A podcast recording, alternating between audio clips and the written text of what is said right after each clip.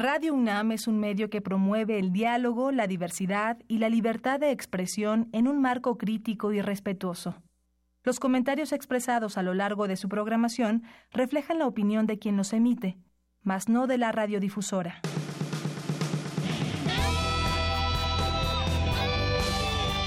Prisma RU. Relatamos al mundo.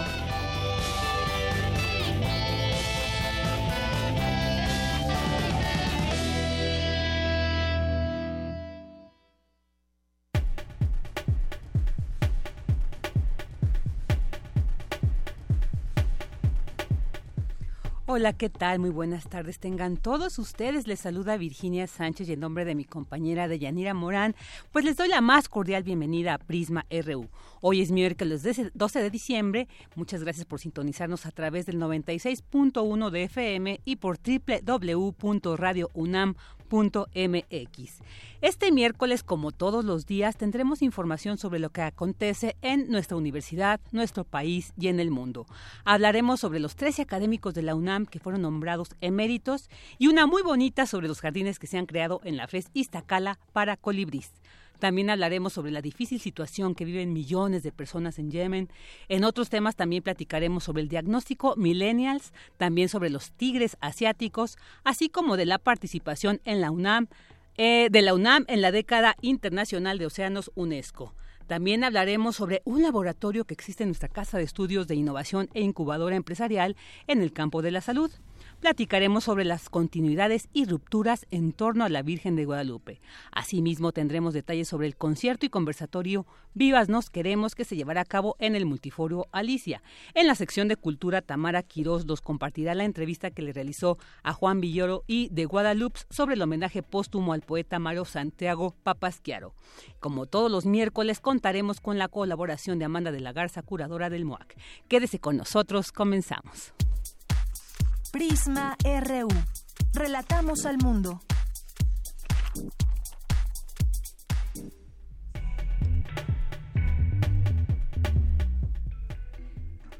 En información universitaria, investigadora de la Facultad de Estudios Superiores Iztacala, crean jardines para colibríes. Mi compañero Daniel Olivares nos ampliará la información. Por su parte, Cristina Godínez nos hablará sobre la incorporación de 13 académicos de la UNAM como investigadores eméritos. La UNAM participará en la década internacional de océanos UNESCO. Cindy Pérez nos tendrá esta información. Y en la UNAM existe un laboratorio de innovación e incubadora empresarial dedicados a la salud. Más adelante Luis Nava nos explicará. Y la película de Alfonso Cuarón, Roma, fue nominada a la mejor película iberoamericana en la 33 edición de los premios Goya. En nacionales, el presidente Andrés Manuel López Obrador firmó la iniciativa para cancelar la reforma educativa y se anunció la cancelación del Instituto Nacional para la Evaluación de la Educación y en su lugar se creará el Instituto Nacional para la Revalorización del Magisterio y la Mejora Continua de la Educación. El consejero jurídico de la presidencia, Julio Scherer, anunció la liberación de dos maestros que fueron aprendidos durante la implementación de la reforma educativa. Y la Secretaría de Hacienda denunció ante la PGR a Karime Macías, esposa del exgobernador de Veracruz, Javier Duarte, por una presunta defraudación fiscal de casi 2.500.000 pesos. En temas internacionales, el secretario de Estado estadounidense Mike Pompeo alabó hoy al gobierno de México por frenar el flujo de migrantes indocumentados antes de que lleguen a la frontera. Sin embargo, el presidente estadounidense Donald Trump usó como ejemplo el tiroteo en Francia como argumento para llamar a los líderes en el Congreso a aprobar los fondos para un muro en la frontera con México. Campus RU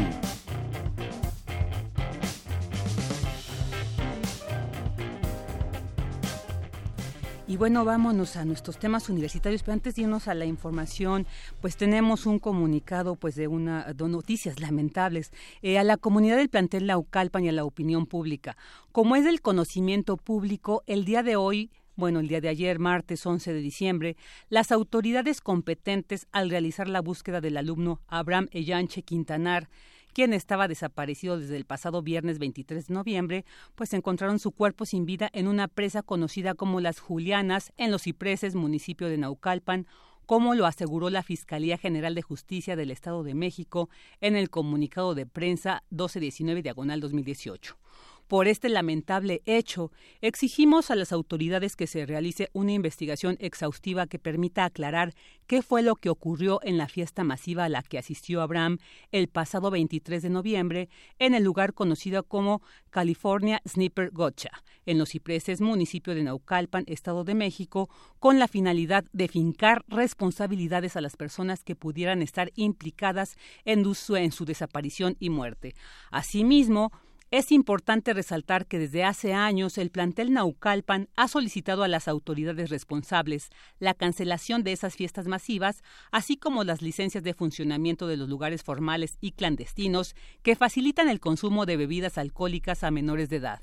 El día de hoy, ante estos lamentables hechos, reiteramos esta exigencia expresamos las más sentidas condolencias y compartimos el dolor de los familiares, compañeros, profesores y amigos de nuestro alumno Abraham en Yanche, Quintanar. Para el plantel Naucalpan, su comunidad, el CCH y la universidad, su deceso representa una pérdida irreparable. Que en paz descanse. Aquí está este comunicado y pues sí, de un hecho que ha estado en los últimos tiempos marcando nuestro país de sangre y esperemos de verdad de todo corazón que esto en algún momento termine. Y bueno, ahora vámonos a otra información. Incorporan a 13 académicos de la UNAM como investigadores eméritos. eméritos. Eh, Cristina Rodríguez Godínez nos tiene la información. Adelante, Cristina. Vicky, muy buenas tardes. Un saludo para ti y para el auditorio de Prisma RU. Debido a sus aportaciones para el fortalecimiento de la investigación científica o tecnológica de México, 13 destacados académicos de la UNAM fueron reconocidos como investigadores eméritos del Sistema Nacional de Investigadores del Consejo Nacional de Ciencia y Tecnología.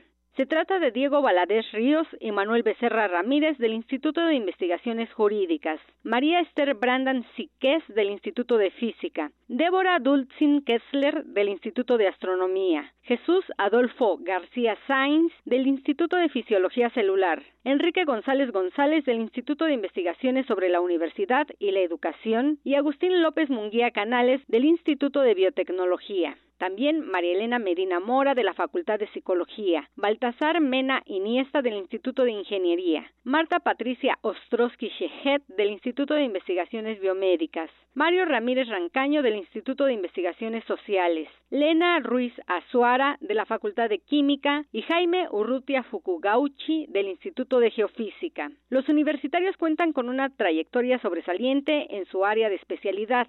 También han participado en la creación y desarrollo de alguna institución académica o centro de investigación del país.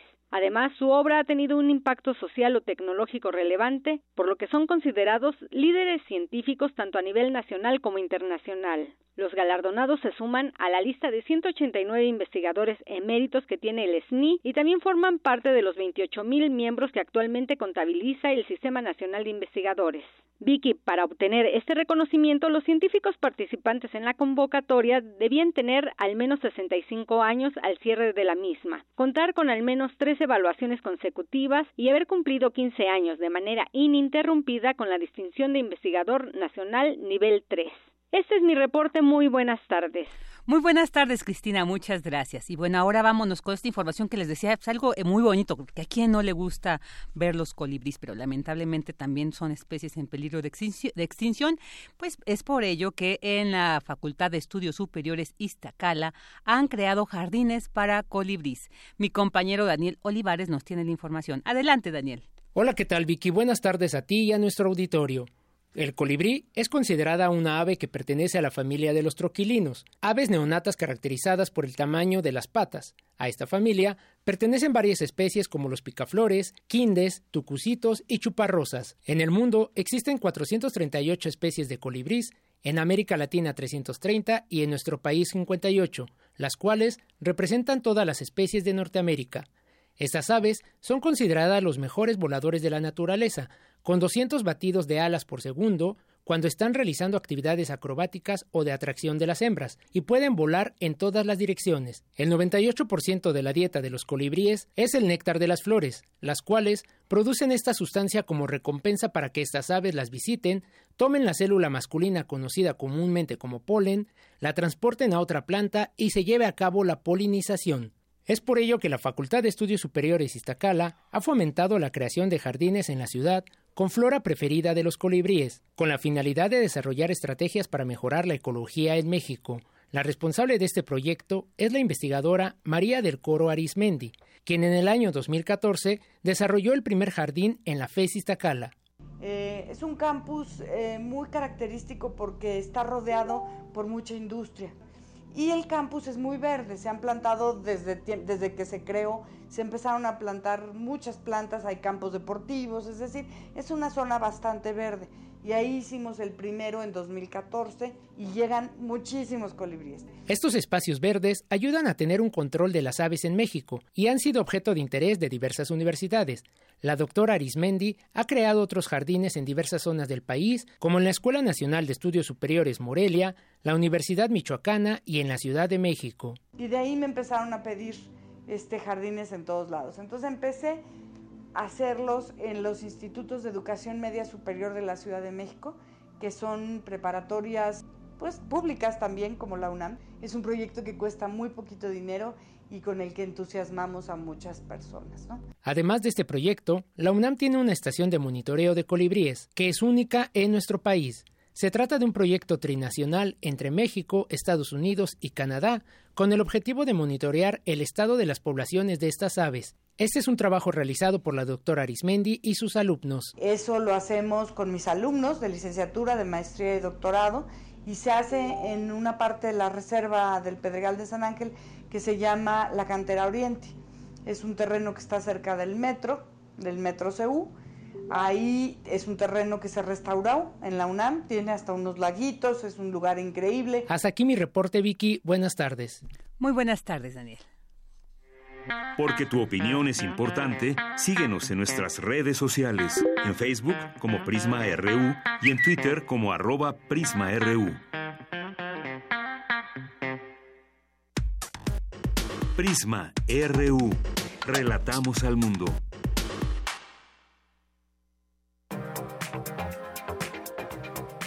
Internacional RU. Ahora escuchemos un reporte especial de ONU Noticias. La ONU y varios líderes de la industria deportiva mundial han reunido a organizaciones deportivas, equipos, atletas y aficionados en un esfuerzo concertado para crear conciencia sobre la necesidad de cumplir con los objetivos del Acuerdo de París sobre cambio climático. La iniciativa lanzada durante la Conferencia de las Partes sobre Cambio Climático, conocida como COP24, que se celebra en la ciudad polaca de Katowice, tiene por objetivo utilizar el deporte como una herramienta para impulsar la concienciación y mover a los ciudadanos de todo el mundo a tomar medidas. Entre los firmantes se encuentran el Comité Olímpico Internacional, la FIFA, la Federación Internacional de Vela, la Liga Mundial de Surf, la Federación Francesa de Tenis Roland Garros, los Juegos Olímpicos de Verano de Tokio 2020 y los de París en 2024. El número de bebés sirios nacidos en condición de refugiados alcanzó un millón esta semana. La Agencia de la ONU para los Refugiados publicó este martes un plan de más de 5.500 millones de dólares diseñado para apoyar los esfuerzos nacionales en Turquía, Líbano, Jordania, Egipto e Irak, que han recibido a más de 5,6 millones de refugiados sirios desde el comienzo de la guerra. Este millón de niños ha nacido en una situación en la que la pobreza y el desempleo son comunes, así como el matrimonio y el trabajo infantil y donde la educación no siempre es segura, aseguró ACNUR en un comunicado. Amin Awad es representante de la agencia. Hay muchos obstáculos para que los sirios regresen y estamos trabajando con el gobierno de Siria, las autoridades de los países vecinos y la comunidad internacional para crear condiciones favorables para el retorno. Pero aún necesitamos que los donantes continúen ayudando a estos 5,6 millones de personas y a los países que los acogen.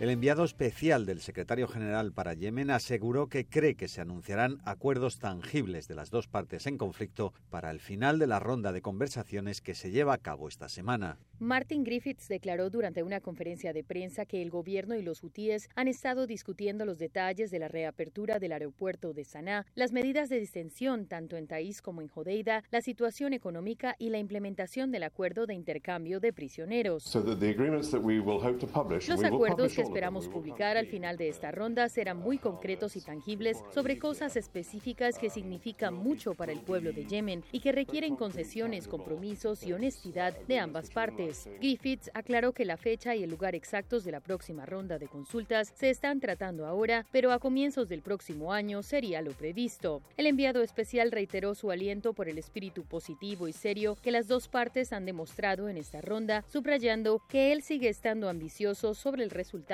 de las consultas. Ahora sí, vámonos también con esta información que le había comentado en un principio. Tendremos pues eh, hace unos días en, diversos medios se han publicado imágenes impactantes de la situación que están viviendo alrededor de 20 millones de personas en la República de Yemen quienes sufren inseguridad alimentaria, o sea, se encuentran en una condición tan grave equivalente a la hambruna, tal como lo alertó el jefe humanitario de la ONU, Mark Lowcock, quien dijo en un año se ha visto un deterioro dramático y alarmante. Para hablar sobre esta preocupante situación, tenemos en la línea a Tarik Seraki, académico de la Universidad Iberoamericana, maestro en Relaciones Internacionales y especialista en Medio Oriente y Europa. ¿Qué tal, Tarik? Muy buenas tardes.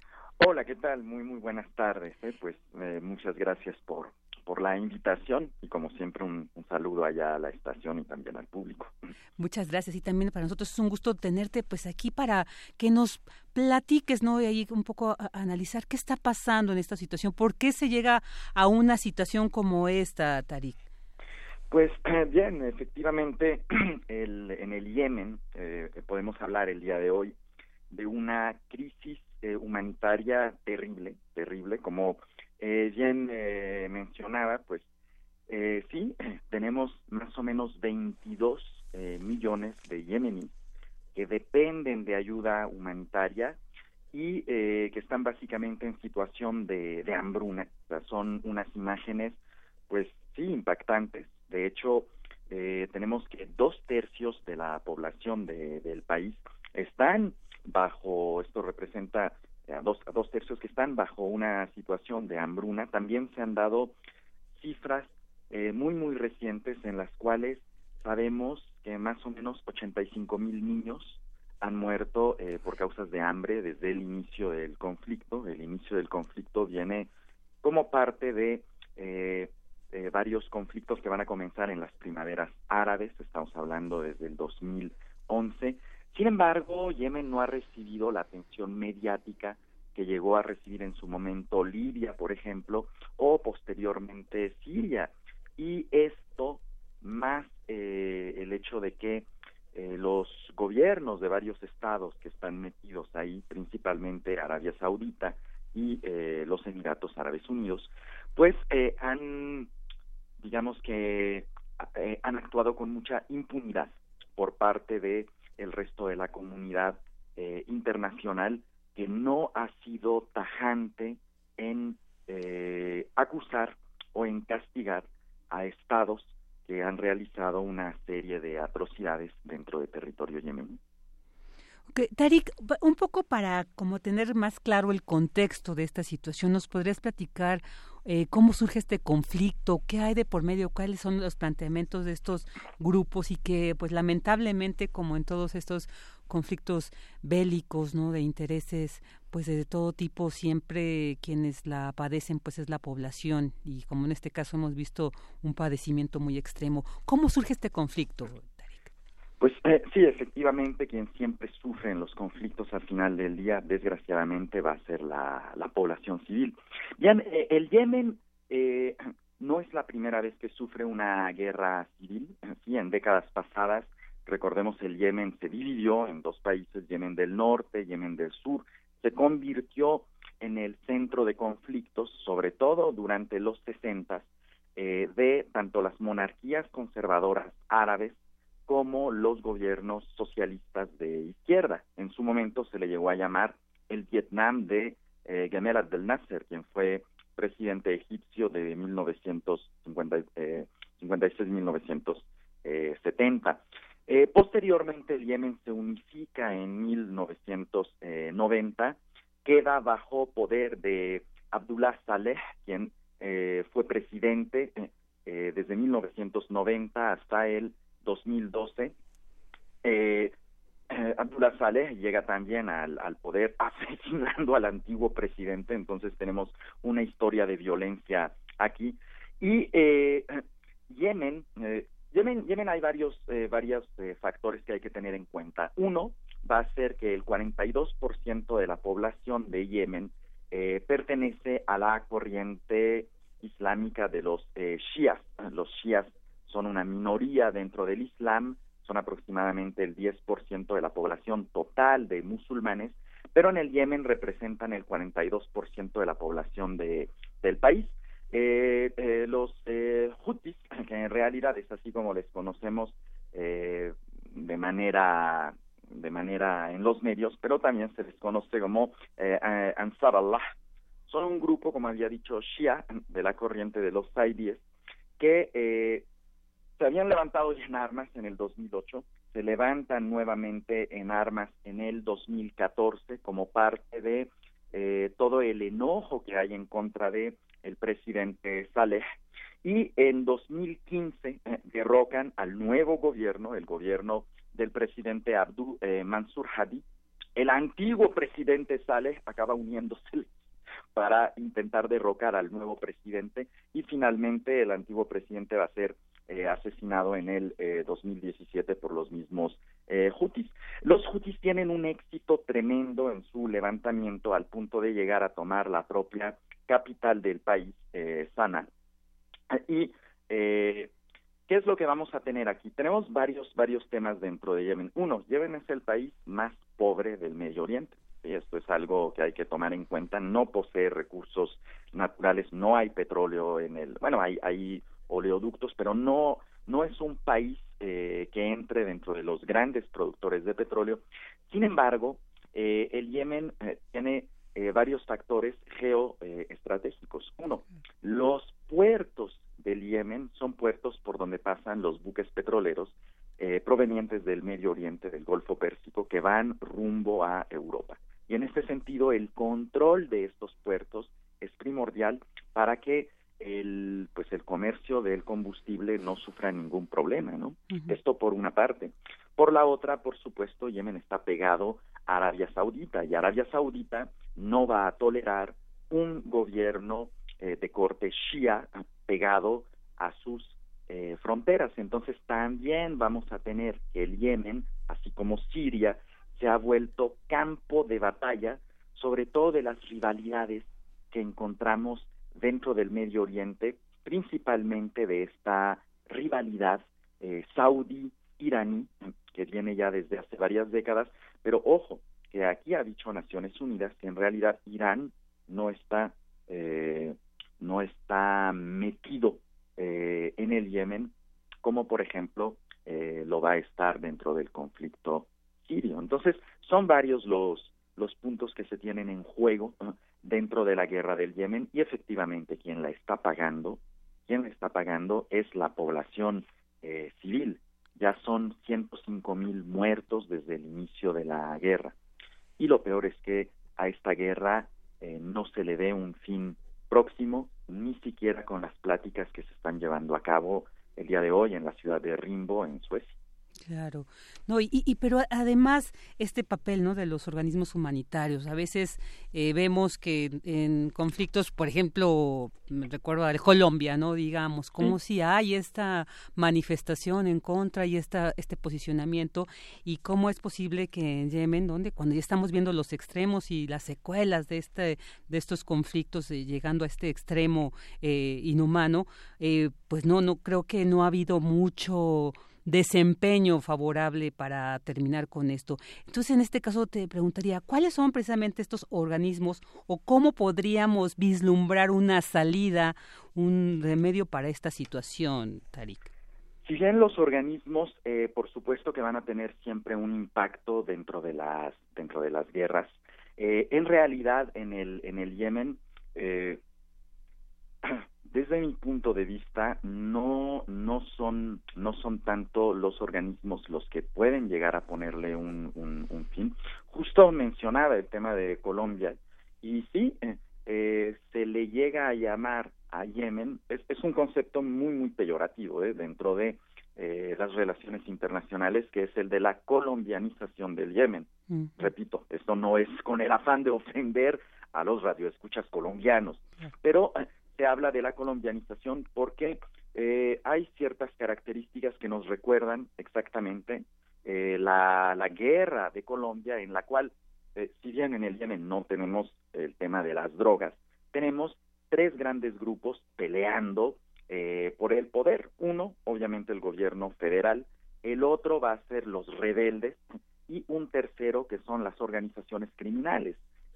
En el caso de Yemen, organizaciones terroristas como Al Qaeda y el Estado Islámico, además de los rebeldes hutis que ya me habíamos mencionado, y por otra parte el gobierno de, de Hadi. Esto pone al país en una situación crítica. ¿Por qué? Porque para llegar a un proceso de paz es necesario que eh, los, los grupos invitados, obviamente, a las negociaciones, los cuales ni Al Qaeda ni el Estado Islámico van a ser invitados, y no lo están siendo ahorita, tienen que sentirse a gusto con, la, eh, con las resoluciones.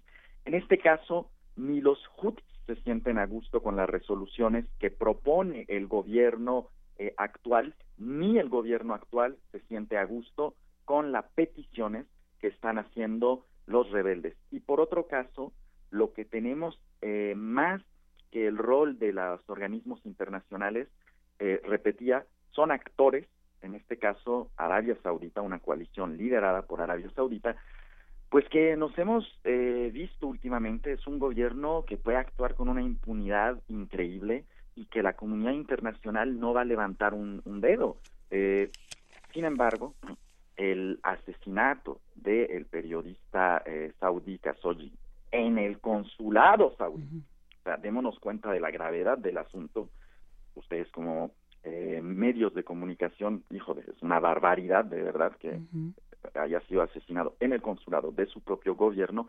Esto sí ha levantado interés, interés en las acciones, eh, en el actuar del actual gobierno eh, saudí eh, y de alguna manera ha servido para llamar también la atención de eh, las acciones del gobierno saudí dentro del territorio yemení. No olvidemos que desde el inicio de la guerra el gobierno saudí ha sido responsable de, eh, eh, varios eh, bombardeos, 18 mil bombardeos aéreos. Es una barbaridad. Y eh, sin embargo, sin embargo, solo han sido los países europeos los que han criticado el actuar del gobierno saudí. El principal proveedor de armas para el gobierno saudí, quien, eh, como había mencionado ya, apoya al gobierno actual yemení, pues eh, son los Estados Unidos.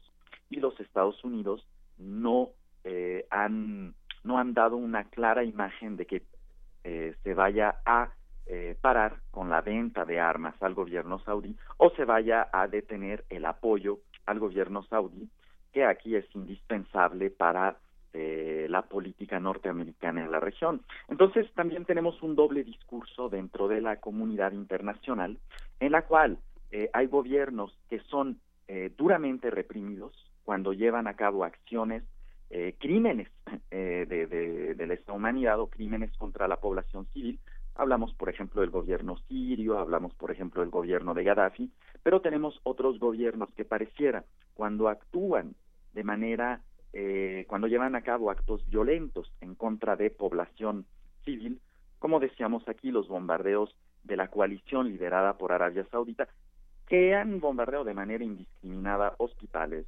funerales, eh, bodas, pues pareciera que lo pueden hacer eh, con el consentimiento de la comunidad. Esto, eh, desde mi punto de vista, es clave porque en cuanto se, se quite el apoyo de estos eh, gobiernos, en cuanto se les pongan sanciones, podemos ahí empezar a hablar de un proceso de paz verdadero. Pero mientras no exista la convicción por parte de la comunidad internacional de sancionar a los gobiernos que están apoyando estos crímenes en contra de la población civil, la violencia no va a parar. Claro, definitivamente.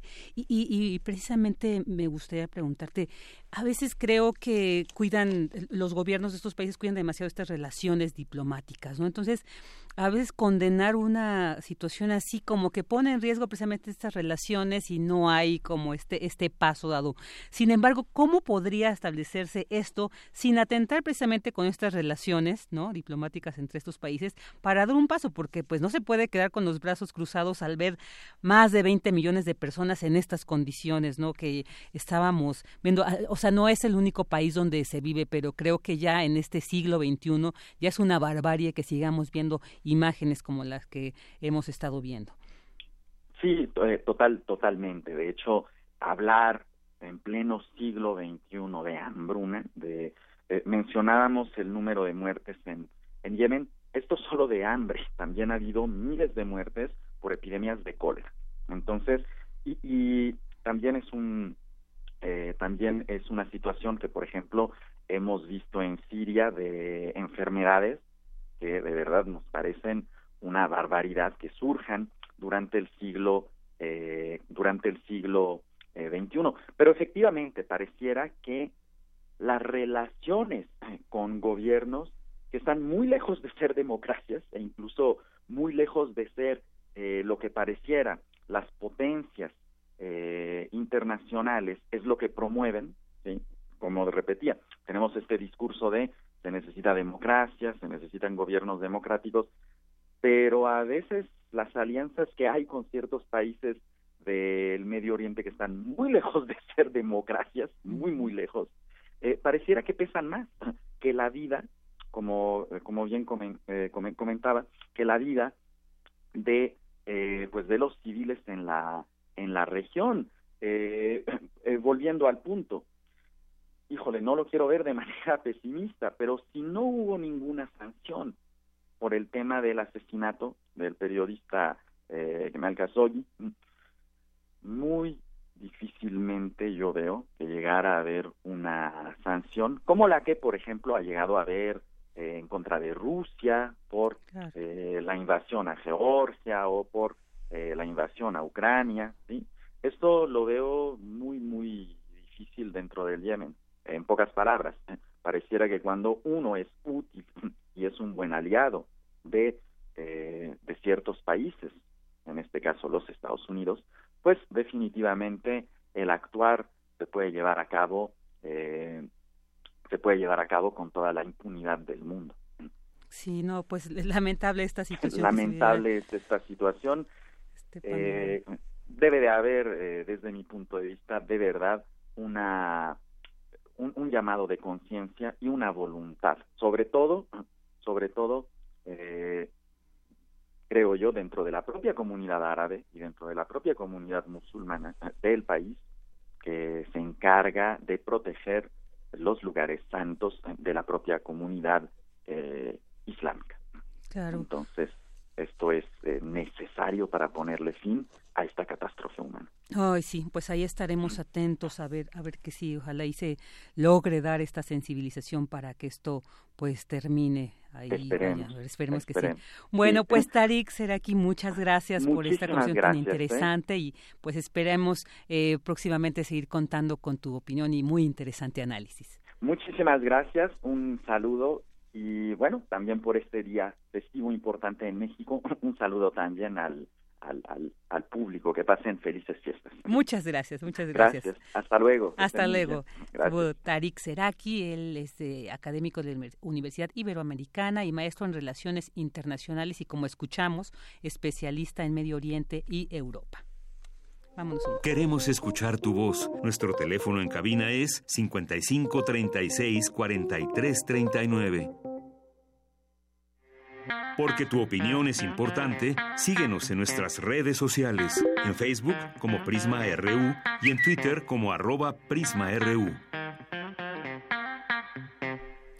Y bueno, pues hemos escuchado de estas clasificaciones que se han dado a, las generaciones, ¿no? Según el, año en el que nacen y según el contexto en el que les toca nacer. Y pues hemos escuchado últimamente mucho esto sobre los millennials, ¿no? Así como se ha clasificado a, pues a los jóvenes que nacieron entre 1982 y 1994 y que pues con este avance tecnológico pues tienen, se dice, una relación muy especial eh, entre la tecnología y el mundo laboral, es decir, que son jóvenes, se dice, tecnoadaptados al sistema, ¿no? Pues económico, pero además con una identidad percibida como que son eh, pues no, les gusta el compromiso, solitarios, demás etiquetas que a veces pues están más de más, ¿no? Porque no podemos homogeneizar a toda una generación.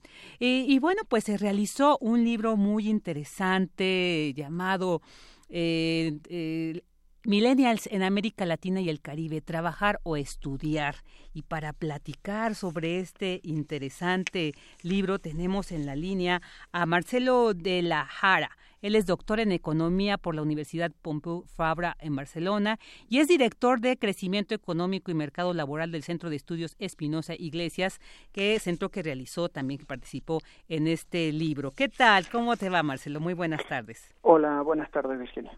Oye, pues muy interesante. Se dice entre las conclusiones es que, pues no, no podemos decir que los chicos no no están comprometidos, no quieren trabajar, los jóvenes eh, pues en realidad mexicanos que no trabajan y estudian, peyorativamente denominados ninis, pues no son ociosos y tienen menos oportunidades que los demás porque crecieron en hogares donde los padres experimentaron una menor movilidad social ascendente en comparación con los padres de los jóvenes en los otros grupos, ¿no? Esta es una de las conclusiones a las que llega este este libro. ¿Qué nos puedes decir al respecto? Sí, básicamente lo que el libro está eh, eh, trayendo a cuenta es que el grupo de jóvenes que no estudia y no trabaja se diferencia de los otros millennials que sí estudian eh, o que trabajan o que hacen las dos cosas, eh, básicamente en el contexto familiar en el que han crecido. los jóvenes que no estudian y no trabajan, en general, provienen de familias que han tenido problemas para mantener su estatus eh, socioeconómico o han progresado eh, menos que las otras familias donde crecieron los otros jóvenes o han experimentado algún retroceso incluso. Entonces, esto nos abre más los ojos acerca de la importancia del, de los impactos intergeneracionales eh, entre, digamos, entre padres e hijos en las oportunidades. Estos son jóvenes que han crecido eh, en ambientes con menos oportunidad. ¿Y por qué se da? ¿Por qué, encontraron? O sea, estas oportunidades, ¿cómo es que disminuyeron? ¿Qué es lo, ¿De qué depende? Eh, en, general, se refleja esto en menores habilidades cognitivas de los, de los jóvenes que no estudian y no trabajan. Tienen mayores problemas para resolver algunos problemas matemáticos, por ejemplo. ¿No? O, tienen menos habilidades socioemocionales, como por ejemplo menos confianza en sí mismo. E, e, esto es muy interesante, pero además eh, veía que esta pues este libro también, eh, parte del trabajo ¿no? de esta metodología fue la, una encuesta que realizaron en jóvenes de entre 15 y 24 años en la zona metropolitana de la Ciudad de México. Entonces, de alguna manera esto es una visión también poco centralizada, ¿no? Porque también pues no podemos hablar, los jóvenes que viven en los estados, por ejemplo, de, de nuestro país, pues también forman parte de esta generación. Sin embargo, pues no podríamos decir que tienen las mismas características y condiciones, ¿no? Para ser denominados así millennials y que entonces también ahí sus oportunidades cambian, ahí sus condiciones cambian. ¿Esto qué también nos podrían decir a partir de este estudio? Sí, eh, es verdad, la, encuesta tuvo que circunscribirse a la zona metropolitana de la Ciudad de México, entonces, eh, diríamos que es representativa de la población urbana del país. Eh, la, población en los sectores rurales eh, tiene quizás características un poco más dramáticas en el sentido de que, por ejemplo, los índices de pobreza son más altos, los, los índices de marginación son más altos. Entonces, quizás también las dificultades que enfrentan para insertarse al mercado laboral son son un poco distintas. Y además, sabes, también pensaba en este referente que se, se tiene de este, un, de un salario, digamos, digno y bien, bien ratificado, porque a veces los jóvenes pues se conforman con tener, ¿no? Como para la subsistencia básica, ¿no? Y a veces también como que no se tiene muy bien valorado, muy bien como reflejado o, o concebido eh, un labor, un, un, trabajo, cuánto tendría que ser un, un, salario justo. Entonces creo que también por ahí depende mucho estas condiciones, ¿no? Eh, sin duda. Eh, en general lo que pasa con los jóvenes que no estudian y no trabajan es que tienen menos información sobre lo que pasa en el mercado laboral que los otros grupos. Entonces esa misma exclusión los hace tener expectativas a veces pues, por debajo de las que realmente existen, por ejemplo, en términos salariales, ¿no? Ellos esperan o consideran que si se insertan en el mercado laboral van a tener menos salarios que los que realmente se están pagando. Eso en general pasa con todos los jóvenes, pero particularmente con, eh, con este grupo, ¿no? Y tiene que ver con la con el hecho de estar desconectados. Claro. Claro. Y también fíjate que algo que se que se mencionaba ahora en estos eh, tiempos, bueno, cuando éramos estábamos hablando de tiempos preelectorales se hablaba de que no había como una propuesta de políticas públicas enfocadas a los jóvenes y creo que también depende mucho de ello el que se les considere, pues para ir cambiando estas condiciones, ¿no? De los jóvenes. Entonces la pregunta sería eh, cómo podría cómo se podría empezar a, establecer los elementos necesarios para una política pública, ¿no? Enfocada a los jóvenes y que empiece también como pues a, a, a, disminuir esta situación y además este este estigma de los jóvenes de llamados ninis. Sí, es, es justamente y, y aquí hay una oportunidad muy grande. Hace muy pocos días el nuevo gobierno de México eh, lanzó el programa Jóvenes Construyendo el Futuro, uh -huh. que precisamente es un programa destinado a esta población. Lo que busca ese programa es precisamente resolver muchos de estas problemáticas. Por un lado, eh, fomentar, eh, digamos, el programa consiste, antes que nada, en permitir o, darle la oportunidad a los jóvenes para que tengan una capacitación en centros de trabajo. Entonces, ahí se resuelven muchos de los problemas de información que hay en el mercado laboral. Es decir, se acerca a estos jóvenes, a, a empresarios o, em, o, emprendedores que de otras maneras no estarían muy dispuestos a incorporarlos a la empresa porque conocen poco de ellos. Eh, y por otro lado, se permite a los, a los jóvenes tener una capacitación con mucha pertinencia para, para el mercado laboral y eh, que conozcan un poco más qué es lo que las empresas exigen, cómo, cómo se trabaja, cuáles son los salarios que se pagan, cuáles son los desafíos que, que, implican realmente insertarse en el mercado laboral. Entonces acerca a las dos partes y eso es un en el mismo centro de trabajo y eso es una, una buena idea de este programa Jóvenes Construyendo el Futuro. Sin embargo, ese programa, como lo hemos venido diciendo, tiene una limitación importante que no distingue bien entre hombres y mujeres en este grupo de, jóvenes que no estudian ni trabajan, porque eh, resulta que ocho de cada diez de estos jóvenes, al menos en la zona metropolitana de la Ciudad de México, son mujeres y eh, muchas de ellas eh, ya tienen hijos, es decir, ya tienen una familia que cuidar, eh, o cuidan a, otros familiares eh, de mayor edad o familiares enfermos o realizan eh, muchas labores domésticas. Entonces, para que las mujeres tuvieran la misma probabilidad que los, que los varones en este grupo de participar en el programa, habría que suplementar el programa con, con alguna modalidad que efectivamente les permita a las mujeres jóvenes participar. Claro, claro, sí, esto es muy importante, ¿no? Este tema que has tocado es también, creo que hable otra otra de las aristas de este conflicto, la desigualdad de género y esta condición de que muchas jóvenes, que además veíamos que hay muchas adolescentes ya madres o solteras y que pues ahí se trastoca también esta, esta situación, ¿no? También laboral y que creo que es muy importante atender y que pues como en este diagnóstico que presentan ustedes en, en el libro, pues creo que es muy importante atender estas, estos puntos. Eh, veía que son ocho principalmente, ¿no? las ocho áreas de oportunidad para este programa que ustedes plantean, eh, entre las que encontramos la desigualdad de género. ¿Nos podrías muy brevemente simplificar cuáles serían las otras siete? Sí, eh, la segunda que quizás es más importante es un poco pedirle al gobierno que no vaya tan rápido en la implementación del programa, sino que sea una implementación más gradual, de la que se pueda ir aprendiendo. Y eso principalmente porque el mercado laboral mexicano eh, tiene limitaciones muy grandes eh, para que el programa funcione bien. ¿no? El, programa se basa en, digamos, en una relación entre un tutor que está en la empresa y los jóvenes que están siendo capacitados. Pero muchas empresas son muy pequeñas, son informales, eh, poco productivas, y en general no están acostumbradas a, dar esta capacitación o en general no capacitan a sus trabajadores.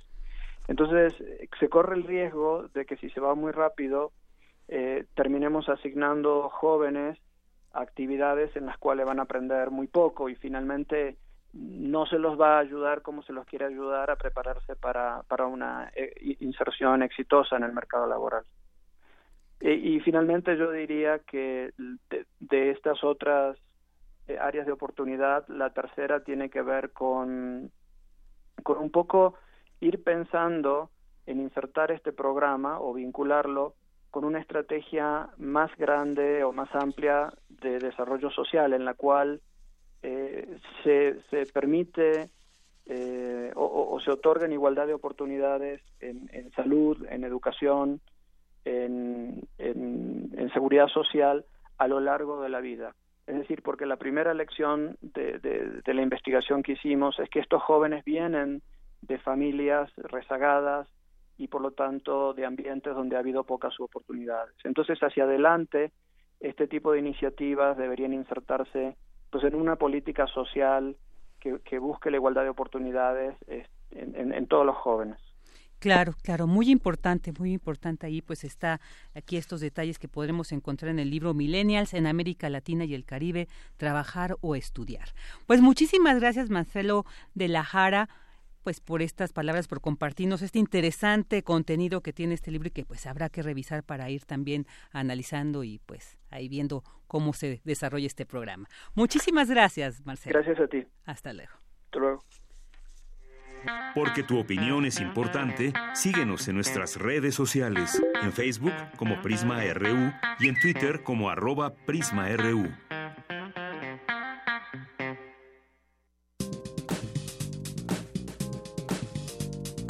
Cultura RU. Y bueno, ya estamos en la sección de cultura con, bueno, que lleva nuestra compañera Tamara Quiroz y esta vez nos va a presentar eh, pues una entrevista que realizó a, Juan Villoro y los integrantes del grupo de Guadalupe. Y es que en la galería Aguafuerte, ubicada en la calle de Guanajuato, en la colonia Roma, pues este abrió las puertas para conversar con el escritor y con el y con Tito, el pingüino Fermín Sánchez y Ferdinand González, integrantes de este grupo de Guadalupe, quienes participarán en un homenaje póstumo a Mario Santiago Papasquiaro y pues Tamara Quiroz estuvo ahí. Vamos a escuchar a ver qué nos trae. Muy buenas tardes a todos los que nos acompañan a través de esta frecuencia de Radio UNAM. Qué gusto saludarlos en esta sección queremos invitarlos a un evento muy importante. Es un homenaje póstumo al poeta Mario Santiago Papasquiaro. El manuscrito es Lo de menos, va por ti, Mario Santiago Papasquiaro. Y para platicarnos más detalles de este evento, nos acompaña el periodista y escritor Juan Villoro. Maestro, bienvenido. Hola, ¿qué tal? También nos acompaña un grupo de hip hop que forman parte de este homenaje póstumo de Guadalupe. Hola, Bienvenidos. Hola, hola. ¿Cómo están? Muy bien, muy bien. Gracias por recibirnos. Excelente. Hoy en la noche hay un homenaje póstumo y queremos saber los detalles. Santiago Papasquiaro. Bueno, Mario Santiago Papasquiaro fue un gran poeta, pero desgraciadamente no se le conoció tanto como un poeta que pudiera eh, tener libros publicados. De hecho, él murió habiendo publicado un par de plaquettes, pero solo después de su muerte se reunió su poesía en un libro que se llama Jeta de Santo. Y han pasado 20 años desde su fallecimiento y ahora es la primera vez que se le hace un homenaje a partir de muchos de sus amigos eh, como José Peguero, Raúl Silva, Mario Raúl Guzmán, sus hijos, Mowgli Sendejas y Nadja Sendejas, Nadja que también se hace cargo de eh, los aspectos visuales porque es videoartista y entonces así surgió este espectáculo del manuscrito es lo de menos, pero pensamos que para honrar a Mario de una manera viva, pues teníamos que acudir también a quienes están haciendo poesía viva eh, a través de la música. Él era un fan de, del jazz, del rock, toda su literatura está muy marcada por la, también por la música ranchera, por eh, el bolero, por muchas expresiones musicales, y entonces nos pareció ideal que The Guadalupe, que es uno de los grupos que fusiona mejor distintos ritmos, pero también la palabra con la música, que le rindiera un homenaje de alto volumen. Entonces va a ir esto en una especie de increyendo. Empezamos leyendo poemas de Mario, todos sus amigos, él tendrá la voz cantante y luego pasamos a la música. Conocemos a Santiago Papasquiaro a través de sus plaquets, a través de sus letras, a través de la visión también de Roberto Bolaño, que junto con él fue el fundador de los Incarrealistas. Pero en esta ocasión, en el Fondo de Cultura Económica, ¿a qué Santiago vamos a conocer? Este evento lo está organizando Juan Villoro y él, él lo ha dicho, lo, importante aquí, aunque no vamos a contar con su presencia física, es que sea el protagonista de la noche. Entonces, bueno, vamos a escuchar al principio unas grabaciones del mismo eh, Mario Santiago leyendo que van a sonorizar eh, bueno, dos miembros de, de, The Guadalupe, que son Ferdi y Bernardo, y luego Juan y otros seis amigos de Mario van a leer cada quien dos poemas, y en la manera en la que va a hablar Mario a través de nosotros es eh, por una pieza que um, hicimos nueva para esta noche, que se llama, le pusimos el nombre de Caoscrito, y bueno, le hicimos eh, en homenaje a él, tanto agarrando algunas partes de, poemas suyos, como en la técnica un poco en la que le escribimos, que fue a, través de sesiones eh, que tuvimos, unas en casa de, de, Fermín, otras en casa de Ferdi, que tal cual fueron eh, sesiones de improvisación y de, de, ver tal cual qué sale, como muy con la idea de, a ver qué sale, ¿no? Entonces, este, eso es lo que nosotros estamos haciendo, digo, de Guadalupe es nada más como eh, es para cerrar, ¿no? Y, y como festejar, ¿no? Es, para empezar un poco el, el festejo con, con, música y ya después los, los mezcales, ¿no? ¿Cómo llega esta mancuerna para este homenaje póstumo? ¿Cómo llega de Guadalupe a, a este homenaje? Pues mira, eh, el, año pasado un amigo muy querido mío que, bueno, eh, es ahorita el, editor de Noisy, que es Felipe Dávalos, estuvo trabajando muy de cerca con eh, un video realizador que se llama Quizá Terrazas, que es, el, bueno, acaba de salir su película de, de Bayonetta y hace dos años, me parece, se proyectó por primera vez en el ambulante el documental de Somos Lengua. Él en algún momento me mandó un mensaje de voz muy emocionado de que Juan Villoro le había preguntado por, por Tino el Pingüino y por el documental. Y bueno, esto es algo que a todos nos emocionó mucho. A Feli, a Kisa y a mí fue como, eh, Juan Villoro, escucha Tino el Pingüino, qué pedo. Fue como, eh, fue, sí, en realidad fue como una cosa de que yo dije de neta. Y bueno, de ahí pensábamos nosotros que igual eh, podríamos, o sea, como contactar eh, a Juana y como para eh, coincidir, mostrarle un poco lo de lo que hacíamos, porque pues somos fans de lo que él hace. Una amiga en común lo contactó y ya, ya coincidiendo, pues nada, nos caímos chido, sí. ¿no? Hay una cosa muy emocionante que tiene que ver con la ronda de las generaciones y con la afiliación y todo esto, porque yo la primera vez que oí a Tino el Pingüino fue gracias a mi hija, llega un momento en la vida en que los hijos te empiezan a educar a ti.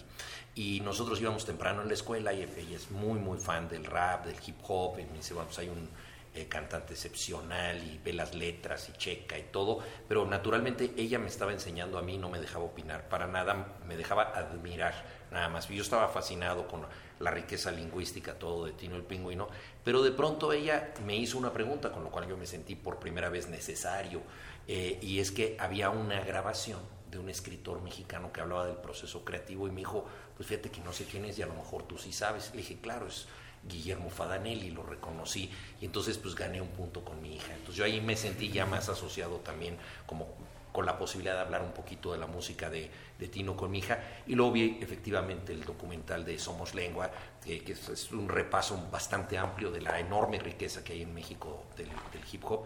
Y, posteriormente entré en contacto también con The Guadalupe. Entonces, eh, esto se fue ampliando, pero en el homenaje a Mario van a participar los hijos de Mario. Entonces, nuevamente el cambio de generaciones. Eh, Nadja es eh, videoartista, Mowgli es periodista ambos van a leer textos, van a hacer cosas. Entonces me, me parece que es como una generosidad de la vida que alguien que fue muy amigo mío durante mucho tiempo, fue una especie de hermano mayor para mí eh, y nos seguimos viendo hasta poco tiempo antes de, su muerte, pues ahora podamos estar aquí con sus hijos y yo con músicos que me presentó mi hija.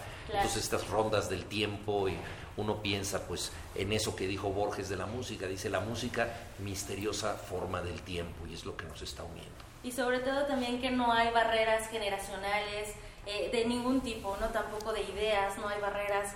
Y bueno, es en un día especial.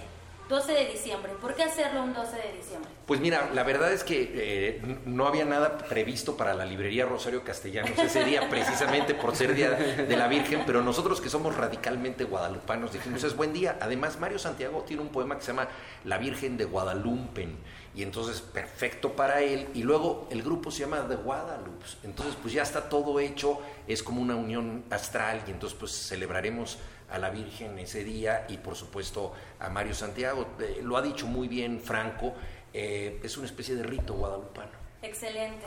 Hacemos la invitación al auditorio para que acuda. La entrada es libre, así que tenemos una cita a partir de las 7 de la noche para este homenaje póstumo. También en esta presentación, bueno, tienen un regalo un regalo en homenaje, claro. Fernando, platícanos, por pues, favor. Pues e, es una pieza que hemos estado preparando ya desde hace rato. Una mezcla un poco siguiendo el proceso que vimos ¿no? en, en, Mario, que tenía como esta... Esta vena libre o sí arrebato, eh, arrebato sí este arrebato es pasional pues esa forma de hacerlo ahí mismo a ver qué sale, eh, juntar ideas y nos gustó mucho cómo quedó. Es una pieza que va a sonar solamente ese día, que es diferente a lo que hemos hecho y pues sí es un regalo que tenemos preparado para. Excelente, finalizamos 2018 y para 2019 va a haber una sesión del disco La Viuda. Así es, bueno, es lo que, es lo que sigue para nosotros. Eh, comenzamos este año que sigue estando en vivo, es nuestra última producción que se llamó La Viuda. Bueno, hemos visto que a la gente le ha gustado y a nosotros un montón como aparecer en vivo, o sea, tocar. Y bueno, y eso y, lo, y lo, que sigue también, pues trabajar en el siguiente disco, mucha música más. ¿Y a Juan Villoro qué hay para Juan Villoro en 2019? Pues estoy preparando una obra de teatro que forma parte de, de, un movimiento que hemos hecho, nos hemos tardado un poquito en salir, reaccionando ante Donald Trump, es un movimiento que empezó Luis de Tavira que se llama Teatro por la Dignidad entonces nos ocurrió hacer obras de teatro de inmediato para plantear temas como la frontera, los migrantes, la identidad, eh, la discriminación, en fin, muchas de las cosas que han surgido ahora y que desde luego son temas de los que siempre deberíamos hablar. Pensamos hacer las obras de inmediato, luego vino el terremoto, vinieron otras cosas, en fin, nos tardamos, pero ya hay cuatro obras inéditas, una de ellas es mía, se llama Cremación y es el momento en que están cremando a un padre. Una cremación dura más o menos lo mismo que una obra de teatro y el padre era gringo, los hijos son mexicanos, entonces están, es un, hijos de un gringo hablando de él eh, mientras lo están cremando. Ok, qué fuerte. es un tema fuerte. De hecho, bueno, eh, la desobediencia de Marte fue buenísima, maestro. Muchas gracias. Y bueno, el último libro que es Vertigo Horizontal también es una de las recomendaciones literarias que hacemos a, nuestro auditorio. Mientras tanto, hacemos la invitación para que hoy acudan al Fondo de Cultura Económica a las 7 de la noche. La entrada es totalmente libre para que formen parte de este homenaje póstumo al poeta Mario Santiago Papasquiaro. Muchísimas gracias, Juan Villoro de Guadalupe. Muchísimas gracias. Ahí los esperamos. Gracias. Gracias. Ahí estuvo esta interesante entrevista de nuestra querida Tamara Quirós con Juan Villoro y los integrantes del grupo de Guadalupe. Vámonos a un corte. Tu opinión es muy importante. Escríbenos al correo electrónico prisma.radiounam@gmail.com.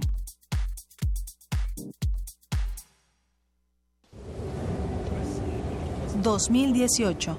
100 años del nacimiento de Alexander Solzhenitsyn. Un mensaje sobre circunstancias especiales rara vez viaja muy lejos. Y las palabras que vuelan alrededor del mundo son aquellas que nos atraen y nos ayudan a todos. Tales son las palabras de Alexander Solzhenitsyn. Nos hablan de asuntos que necesitamos escuchar más que nunca de la dignidad indestructible del individuo. Discurso de presentación de Karl Ragnar Giro de la Academia Sueca por el Nobel de Literatura de Alexander Solzhenitsyn, 10 de diciembre de 1970.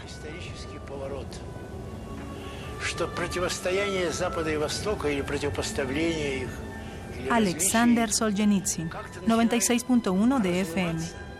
Radio UNAM, experiencia sonora.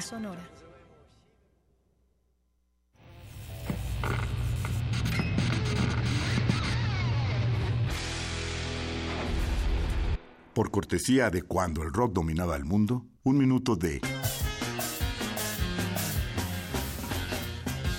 Emerson Lake and Palmer, Brain Salad Surgery, 1973.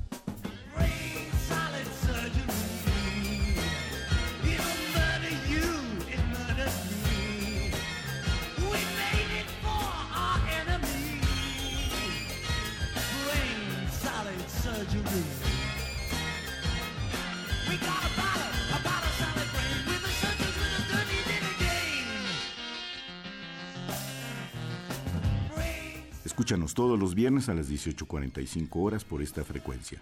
96.1. Radio UNAM, Experiencia Sonora.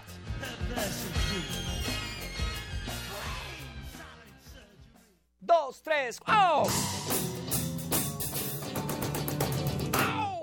Es imposible detener el tiempo, pero cuando amas algo de verdad, nada te detiene. Haces lo necesario para mantenerlo vigente.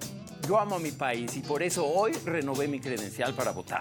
Si tu credencial para votar tiene un 18 en la parte de atrás o la vigencia que está al frente dice 2018, tienes que renovarla porque a partir del próximo primero de enero ya no será vigente. Porque mi país me importa, voy a seguir siendo parte de las decisiones importantes de México. INE. El Museo Casa Estudio Diego Rivera Frida Kahlo presenta la muestra Escultores en Estudio, apuntes de investigación con más de 80 obras de nueve artistas nacionales, cuya producción plástica se inserta en la Escuela Mexicana de Escultura y donde confluyen las tendencias prehispánica, nacionalista, la de exaltación de la figura materna y el Art Deco. La exposición Escultores en Estudio, apuntes de investigación está abierta en el Museo Casa Estudio Diego Rivera Frida Kahlo.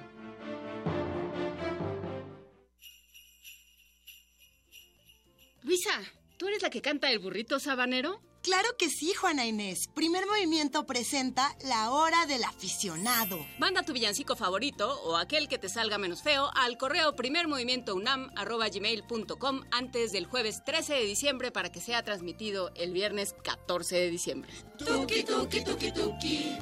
Tuki, tuki, tuki, ta. Vuélvete una superestrella. De Belén, en primer movimiento.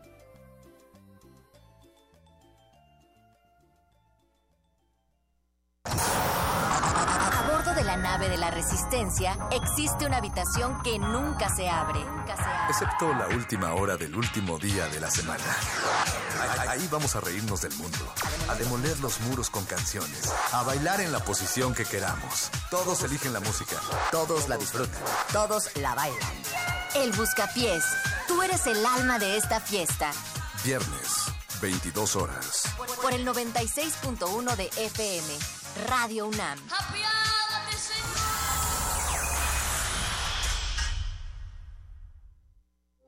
Queremos escuchar tu voz. Nuestro teléfono en cabina es 55 36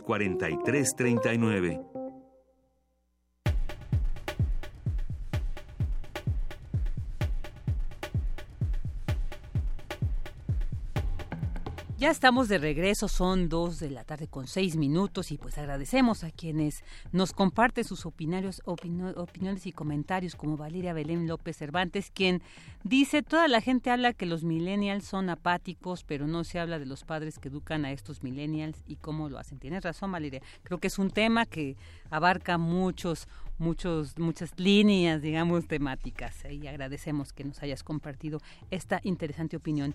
Y bueno, a ver, algunas de las noticias nacionales que tenemos es que el valor económico de las actividades domésticas y de cuidados realizadas en los hogares y que no cuentan con remuneración equivalió a 23.3% del Producto Interno Bruto Así lo informó el Instituto Nacional de Estadística y Geografía. Este valor que representa el ahorro agregado de los hogares al no tener que adquirir estos servicios en el mercado es superior a la aportación a la economía que tienen sectores con alta participación en el empleo, como el comercio y las manufacturas, siendo este último el principal sector exportador del país. Y el presidente Andrés Manuel López Obrador firmó la iniciativa de revocación de la reforma educativa, cuyo documento será turnado este miércoles a la Cámara de Diputados para su análisis y aprobación, la cual garantiza el derecho a la educación gratuita en todos los niveles. Con ello se pretende sustituir el marco jurídico actual por uno nuevo en el que se establece la garantía a la educación. Indicó que con dicha iniciativa la educación será gratuita en todos los niveles, desde preescolar hasta el nivel superior. Ahí están algunas de estas notas nacionales.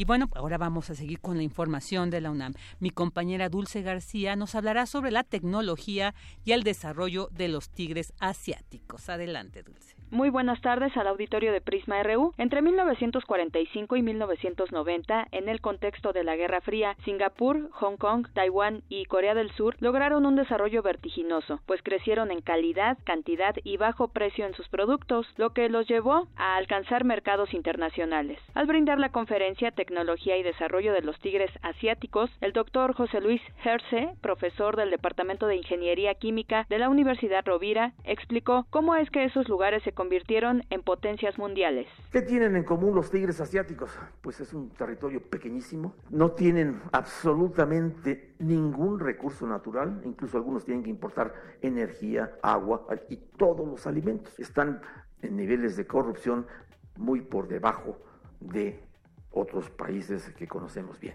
Hay otro, eh, otra estadística que llama la atención, este es este informe global que indica eh, si hay una eh, ley que se respete y hay un orden en el país. Nuevamente ocupan los primeros lugares Hong Kong, Singapur, eh, Taiwán está en lugar 36, Corea en lugar 50, México está prácticamente al final. El experto en los procesos de innovación y blindaje tecnológico de las empresas dijo que otros aspectos que ayudaron a Singapur, Hong Kong, Taiwán y Corea del Sur a alcanzar una economía tan elevada fue la inversión en investigación de desarrollo. El caso de Taiwán lo que se invierte en investigación y desarrollo es más que lo que se invierte en los Estados Unidos. En el caso de Singapur, lo que hay que hacer notar, a diferencia de muchos países latinoamericanos, es que la investigación y el desarrollo no la hace solamente el gobierno. En el caso de Singapur, la mayor contribución proviene del sector privado. Finalmente, les comento que el experto insistió en que si México respeta su legislación para disminuir, por ejemplo, la corrupción, podría acelerar su economía como esas potencias. Este es el reporte. Muy buenas tardes. Muy buenas tardes, Dulce, muchas gracias. Y bueno, ahora vámonos con esta información. La UNAM participará en la década internacional de océanos UNESCO. Mi compañera Cindy Pérez nos tiene estos detalles. ¿Qué tal? Muy buenas tardes. Con el objetivo de revertir el deterioro de las masas de agua y crear condiciones óptimas para su desarrollo sostenible, la UNESCO proclamó la década internacional de la ciencia oceánica para el desarrollo sostenible del periodo 2021-2030. Y es que el daño de los ecosistemas marinos es considerable. De acuerdo con datos de la primera evaluación mundial de los océanos publicada en 2016, gran parte de los mares está gravemente alterada con cambios y pérdidas en la estructura función y beneficios de sus sistemas en sinergia con el calentamiento global. Además, para el 2050, la población humana podría alcanzar los 9 mil millones, lo que demandará mayores recursos provenientes del océano. Esto a decir de Elba Escobar Briones, directora e investigadora del Instituto de Ciencias del Mar y Limnología de la UNAM, quien expuso que en este programa de la UNESCO, esta casa de estudios estará presente como parte del grupo ejecutivo de planificación. Vamos a escucharla. Se presupone que para el 2050 vamos a tener alrededor de 9 miles de millones de personas, lo cual nos implica que todo el mundo va a requerir alimento y no necesariamente va a ser alimento terrestre. A diferencia de la proteína animal terrestre o de la vegetal, el pescado es fundamental para el desarrollo de los sistemas nerviosos. Y además hay poca conciencia de todo lo que desechamos en las grandes ciudades porque alguien que desecha una bolsa de plástico o simplemente basura, un contaminante en la Ciudad de México, no se pone a pensar que a lo mejor podría llegar al mar, que es el punto final a donde todo va a dar. La universitaria representará a México y a la Universidad Nacional en dicho grupo, conformado por 19 expertos de diferentes nacionalidades que se reunirán en la UNESCO del 17 al 19 de diciembre. Este es mi reporte. Muy buenas tardes. Buenas tardes, muchas gracias, Cindy. Y bueno, en la UNAM existe un laboratorio de innovación e incubadora empresarial dedicados a la salud. Mi compañero Luis Nava nos explica a detalle. Adelante.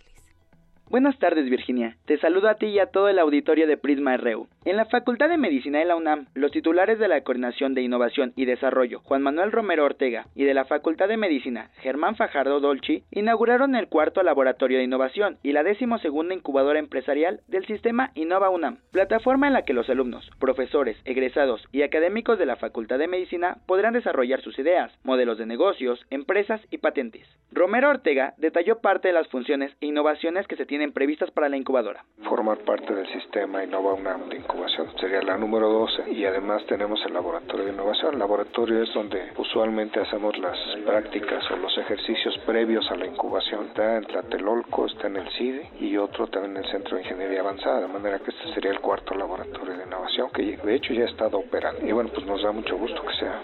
En, en el tema salud, pues es algo que para la universidad siempre ha sido un tema prioritario. La, la idea es que sea principalmente se encargue de proyectos relacionados con el sector salud. En el sistema de incubación lo que tenemos es la apertura para que se puedan estar incubando proyectos. Depende del tipo de proyectos que se, que se puedan estar, el, el tipo de apoyo que requieran, pues la coordinación tiene que estar ahí presente, ¿no? Pero sin duda, si está en la Facultad de Ingeniería, pues principalmente proyectos empresariales relacionados con ingeniería y el de medicina, pues sin duda serán relacionados con el sector salud. El esquema de emprendimiento incluye cinco etapas previas a la incubación. Las ideas, que son el primer insumo, se depuran. Al ser aceptadas, se designa un mentor con experiencia en el área para desarrollar el proyecto. Por su parte, Fajardo Dolci, además de hablar de las ideas y creatividad que tienen los integrantes de la facultad, hizo énfasis en el que el espectro de la medicina es muy amplio, por lo cual es importante que el personal médico cuente con las herramientas necesarias para desarrollar su labor. Hasta aquí la información, Vicky. Buenas tardes. Muy buenas tardes, Luis. Muchísimas gracias. Y bueno, pues seguimos aquí leyendo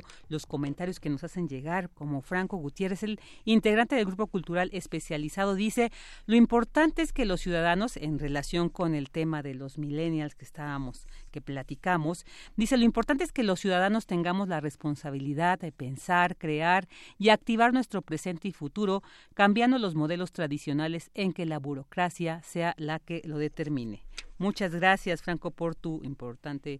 Eh, esto es parte de y bueno, también es solo a través de grupos especializados en cada tema, integrado por simples ciudadanos y sin vivir del, eh, del erario, tendremos verdadera felicidad colectiva. Muy, muy interesantes esos comentarios. Y también queremos saludar eh, a nuestros radioescuchas que a través de Twitter pues nos saludan y se expresan. Napoleón Cárdenas, Alejandro Toledo, Alejandro Cardel Sánchez, Ike Tecuani y Lutzi Monroy, un abrazote para ti, Ana Chargoy, Silvia Vargas, Iván Flores, Guerrero Lix, César Soto, José Luis León y Editorial Geneken. Muchas gracias por sus opiniones, por todo, que siempre es muy importante saber que hay una retroalimentación.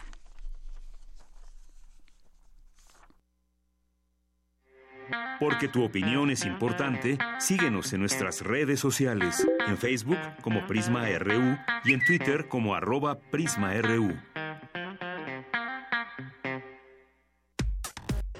Prisma RU. Relatamos al mundo. Ya estamos de regreso aquí. Bueno, quiero leerles unas notas de, muy interesantes antes de dar entrada a esta entrevista porque tiene mucho que ver. Hoy es 12 de diciembre y pues está celebrando el Día de la Virgen de Guadalupe. Y hay una nota que dice que en la actualidad la población mexicana es mucho más guadalupana que antes y cada vez más cuya creencia existe aún en quienes no son católicos y tal vez haya más guadalupanos que practicantes de esta religión, así lo afirmó Gisela Bon Woberser, investigadora de la UNAM, indicó que su veneración ha ido en aumento desde el periodo virreinal, pero sobre todo a partir de los siglos XIX y XX. Incluso dijo, hay cultos locales que se han eclipsado por el de la guadalupana. Y bueno, pues sí, precisamente en torno a esto va a ser nuestra siguiente entrevista para vamos a platicar sobre las rupturas y continuidades que se han dado en torno a la Virgen de, Guadalupe y también sobre la antes conocida como la diosa Tonantzin que sin que sean la misma, pues la una ha sido severamente influenciada por la segunda para que los pueblos originarios pues dejaran sus tradiciones de adoración y comenzaran su devoción eclesiástica acorde a lo que los españoles imponían con el objetivo decían de civilizarlos. Así que para platicar sobre esto tenemos en la línea a Federico Navarrete Linares, él es doctor en estudios mesoamericanos por Facultad de Filosofía y Letras y un reconocido escritor, historiador y antropólogo, divulgador de la historia de los pueblos indígenas. ¿Qué tal, Federico? Muy buenas tardes.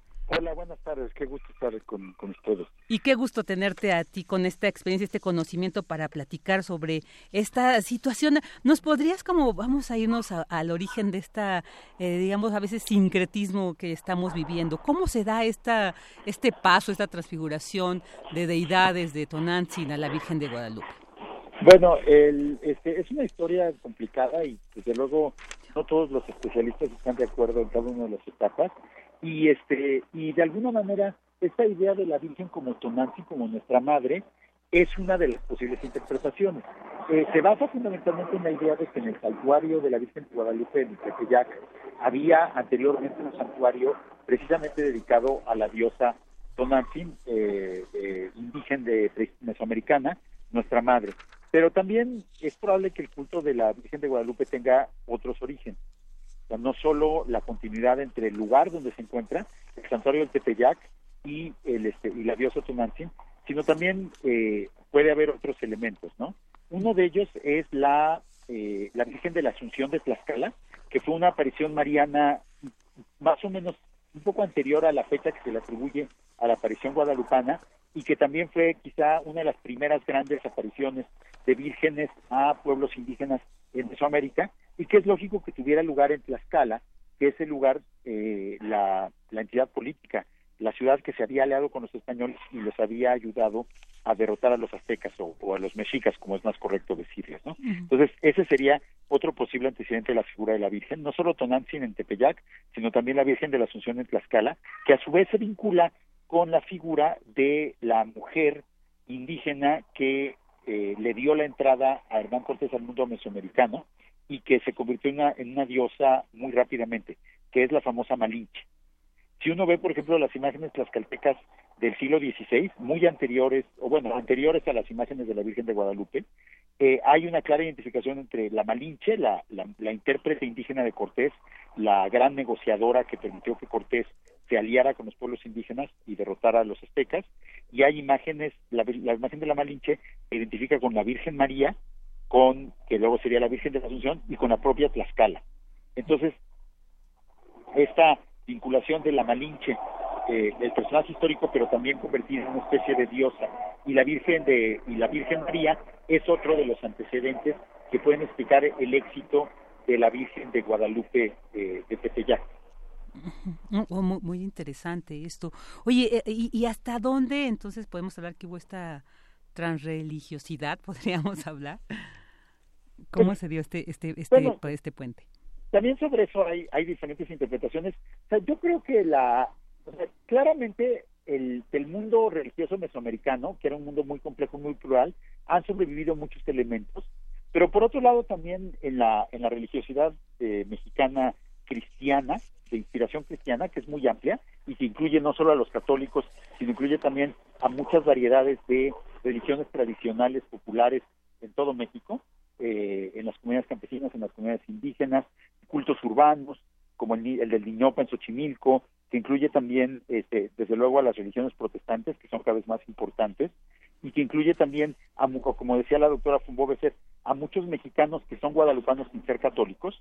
Entonces, en ese amplísimo espectro de religiones diferentes, que distan mucho de ser, de poderse definir como católicas, con los católicos solo un, un pequeño pedazo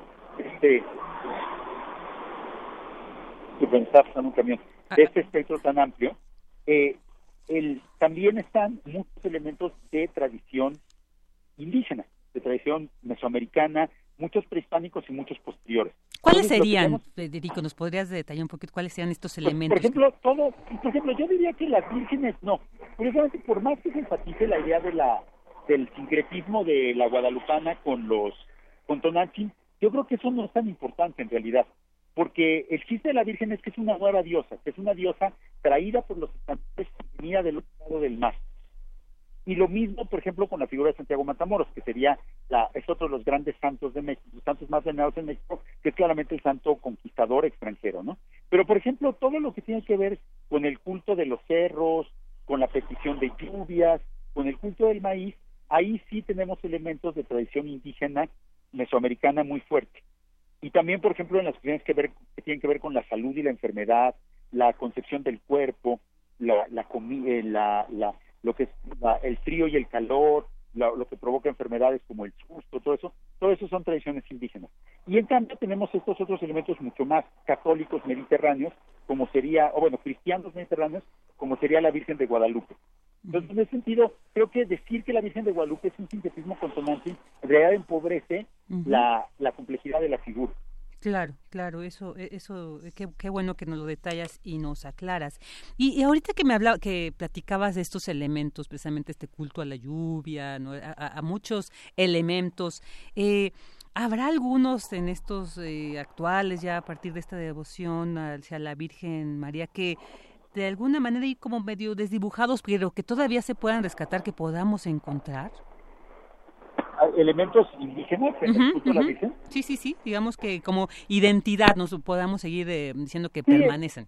miren, quizá no tanto, quizá no tanto en la figura de la Virgen, porque durante muchos años se ha sostenido también esta idea de las de los ídolos detrás de los altares, para que como que de alguna manera, o sea, es lo que sí hubo en Mesoamérica y eh, y después con la llegada del cristianismo en el siglo XVI, después de la conquista española, sí sucedió que muchos de los principales santuarios indígenas prehispánicos siguieron siendo santuarios importantes en tiempos coloniales.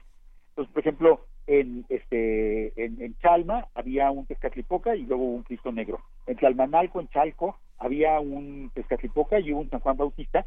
Y, en varios santuarios de diosas mujeres eh, se establecieron eh, hubo apariciones o se establecieron imágenes guadalupanas, bueno, marianas, ¿no? imágenes de la Virgen María. Tepeyac es uno de ellos, Asunción es otro, la Virgen de los Lagos es otro. O sea, hay una gran cantidad de santuarios eh, marianos en todo México. Y eh, entonces el hecho de que fueran en el mismo lugar, ahí puede ser que haya continuidades, por ejemplo, en el tipo de peregrinaciones que se realizaba en estos lugares, en el tipo de ofrendas que se les da a las vírgenes, por ejemplo, las ofrendas de flores, las alfombras de flores, muchos de esos elementos son de tradición indígena. Pero también otra cosa, desde muy temprano a los indígenas les encantó, por ejemplo, la idea de regalarles a las vírgenes y a sus dioses, eh, prenderles veladoras y quemar cera. Y eso es más bien una cuestión eh, de tradición europea, ¿no? Entonces, hay, conviven los elementos eh, cristianos y europeos. Realmente para eh, la, esta preocupación, creo que desde el punto de vista cristiano hay una preocupación constante de que sobrevivan los elementos indígenas detrás de los elementos cristianos. Entonces, por ejemplo, en el siglo XVI, Fray Bernardino de Sagún, que es el, el que inició una, la más gigantesca obra de recopilación de información sobre las culturas nahuas prehispánicas, eh, con la colaboración de un equipo de, decenas de informantes y dibujantes indígenas, Fray Bernardino de Sagún es el que dice que es Guadalupe, que Guadalupe es Tonantzin, y dice que esa es una razón para desconfiar del culto.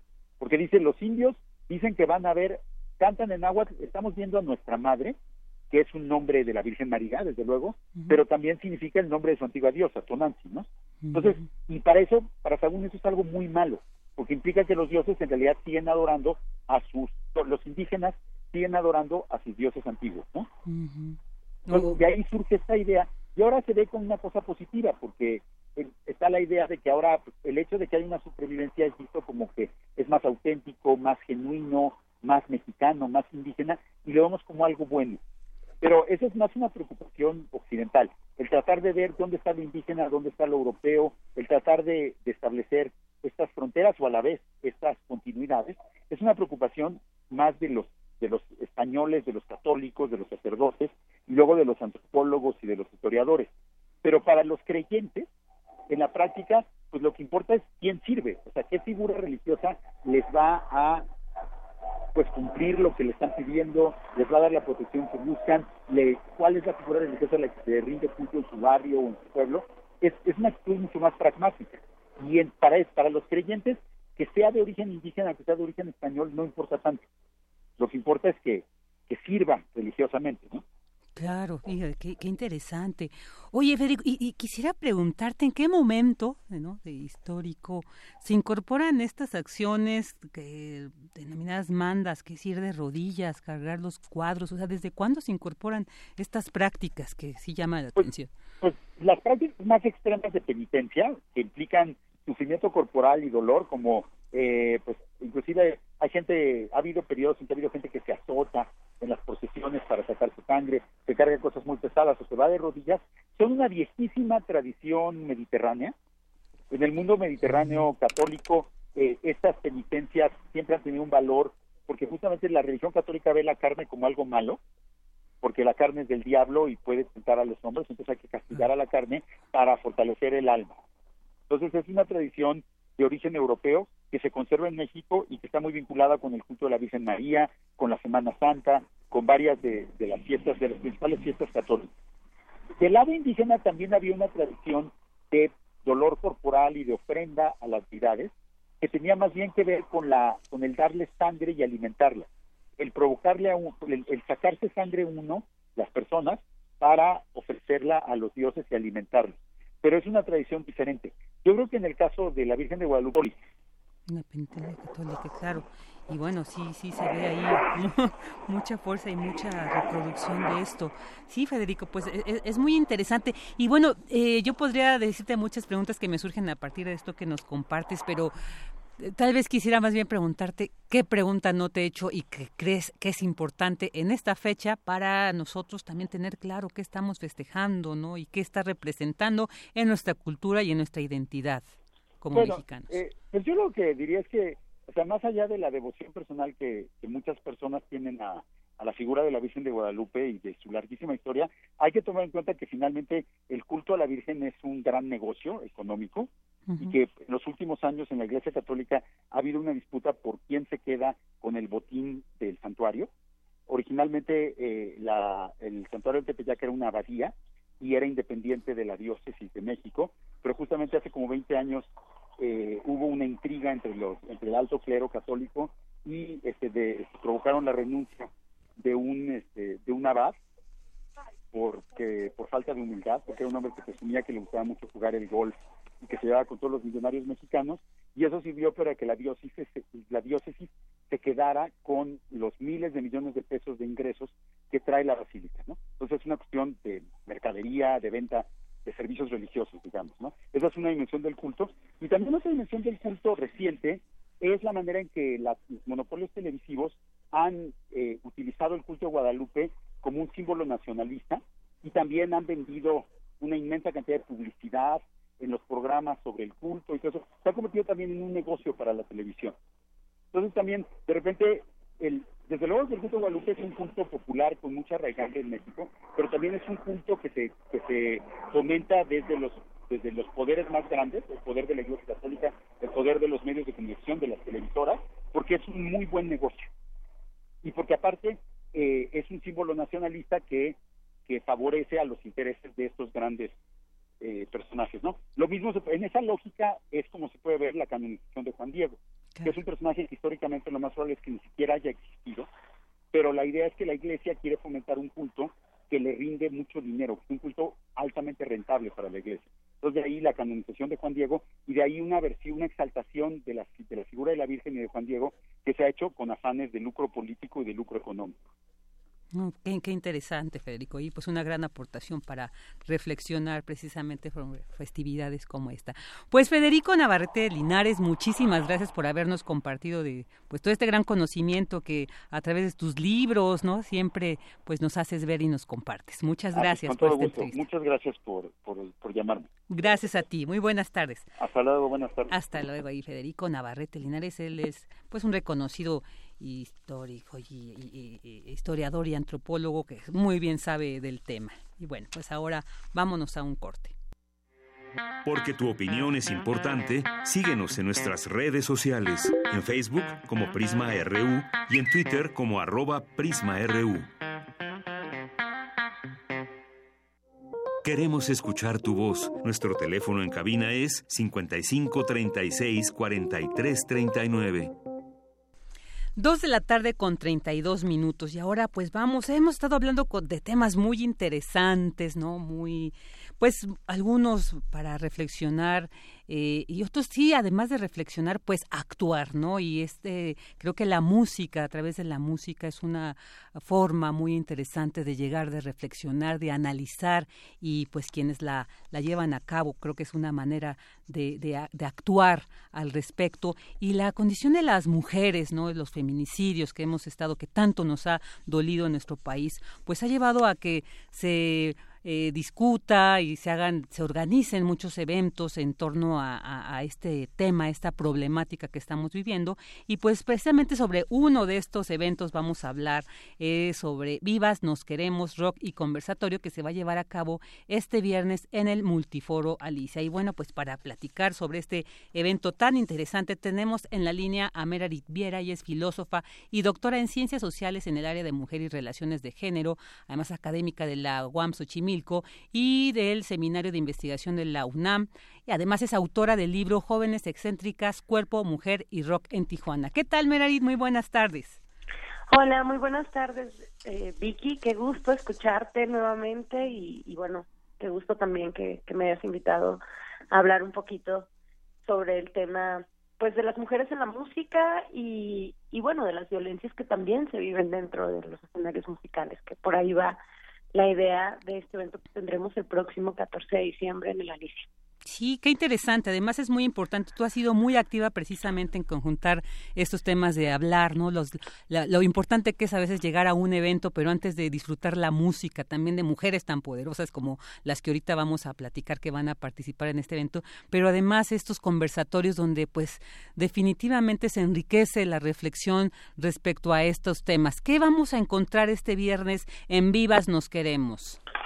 Bueno, justamente eh, el viernes vamos a tener un evento donde va a haber eh, siete bandas, eh, siete bandas donde las mujeres son las protagonistas, con la intención de, con la intención que, que, sostiene un poco este proyecto que yo he llevado tanto tanto en el Alicia como en otros espacios de la escena, de la escena del rock local en, aquí en la Ciudad de México, que es que las mujeres hablen, o sea, no solo no solo es protagonizar el evento mediante su, su ser y hacer en la música, sino también es, es, la idea de hacer un espacio de reflexión, un conversatorio. El evento tiene estas dos vertientes, ¿no? Un conversatorio, un espacio de reflexión sobre temas que atraviesan la experiencia de las de las chicas que están en, en bandas en, en, la escena de rock, pues con la intención completamente de denunciar, ¿no? Denunciar las violencias que también se viven en la escena y que pues se han normalizado en este caso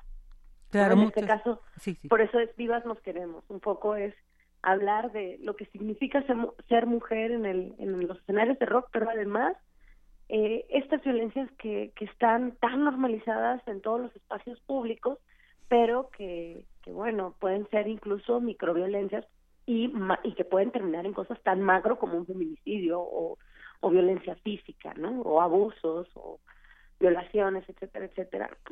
La idea un poco es reflexionar sobre esto y después que las chicas toquen y, que sean los protagonistas del evento. Claro, Oye, y, además quiero resaltar precisamente este espacio de la Alicia, creo que, y te preguntaría también al respecto, sobre justo los espacios que existen para estos temas, para abordarlos. Creo que también ese es un problema que con el que eh, vivimos, ¿no? Que no hay los espacios suficientes, no se cierran, los pocos que hay, pues sí se le da prioridad al trabajo y a la discusión entre hombres, ¿no? Pero el Alicia se ha caracterizado precisamente por abrir, ¿no? Y, dar este espacio para estos temas tan interesantes. ¿Qué me puedes decir al respecto de estos espacios? No solamente en la Ciudad de México, tú has viajado por muchos espacios precisamente, eh, pues ahí compartiendo no todo este conocimiento que, que toda esta experiencia y este camino que has tenido en la música y también trabajando la música la mujer desde la eh, investigación de las ciencias sociales. Qué nos puedes decir de estos espacios qué, qué tendríamos que hacer también nosotras para eh, digamos apropiarnos de los mismos o generarlos bueno yo creo que eh, fíjate que esto es, esto es una, un, un tema interesante. Yo primero en Alicia trabajo muy, muy a gusto con, con, todo el personal porque ellos tienen una sensibilidad muy fuerte sobre la problemática de las mujeres y, y para mí es muy importante que el espacio donde estemos sea coherente políticamente hablando. Entonces, en ese sentido, eh, yo celebro mucho que, que podemos trabajar en el Multiforo Cultural Alicia, aunque también aquí en la ciudad hay otros espacios, no sé, pienso en la gozadera, pienso eh, en Casa Max, Max Roja, pienso incluso en la Mezcalería Vinizano, esos que tienen un, un posicionamiento político y que permiten, ¿no? Permiten hacer un, un evento como este, donde, donde justamente las chicas puedan hablar, sentirse seguras y, y, y reflexionar. Igual que otros eh, que en, cualquier en cualquier este en cualquier espacio de la escena pues puede haber algunas algunos contrapunteos no en función de, de los posicionamientos políticos y y creo que, que que la idea de esto que tú mencionabas de apropiarnos de estos espacios pues también los transforma esto de la apropiación es algo bien interesante porque ha sido algo que hemos discutido en los conversatorios con las chicas sobre todo el año pasado que estuvimos trabajando bien bien duro con como colectiva la colectiva femenina ahora que que ya no tanto como colectiva, pero donde muchas de las bandas que van a estar incluso este viernes fueron parte y han participado en eventos vinculados con este proceso de reflexión, es realmente necesitamos apropiarnos de los espacios y usarlos, los espacios, ¿no? En el caso de las mujeres. Estos espacios que son efectivamente muy, muy masculinos simbólicamente hablando. Son espacios de la noche, donde a las mujeres se nos ha consignado no ser las, las protagonistas y en caso de serlo, ser señaladas, ¿no? Como, como que no cumplimos la norma de ser una buena mujer, ¿no? Entonces, me parece que la apropiación de, de del espacio más bien eh, debe ser transformado para hablar del uso del espacio. El uso de un espacio que, que por derecho nos pertenece a todas y a todos. ¿no? Claro, claro. Y que, y que bueno, es parte de justo de la idea de poder no solo protagonizar con haciendo música, sino también hablando y enunciando lo que nos pasa desde el ser mujer, ¿no?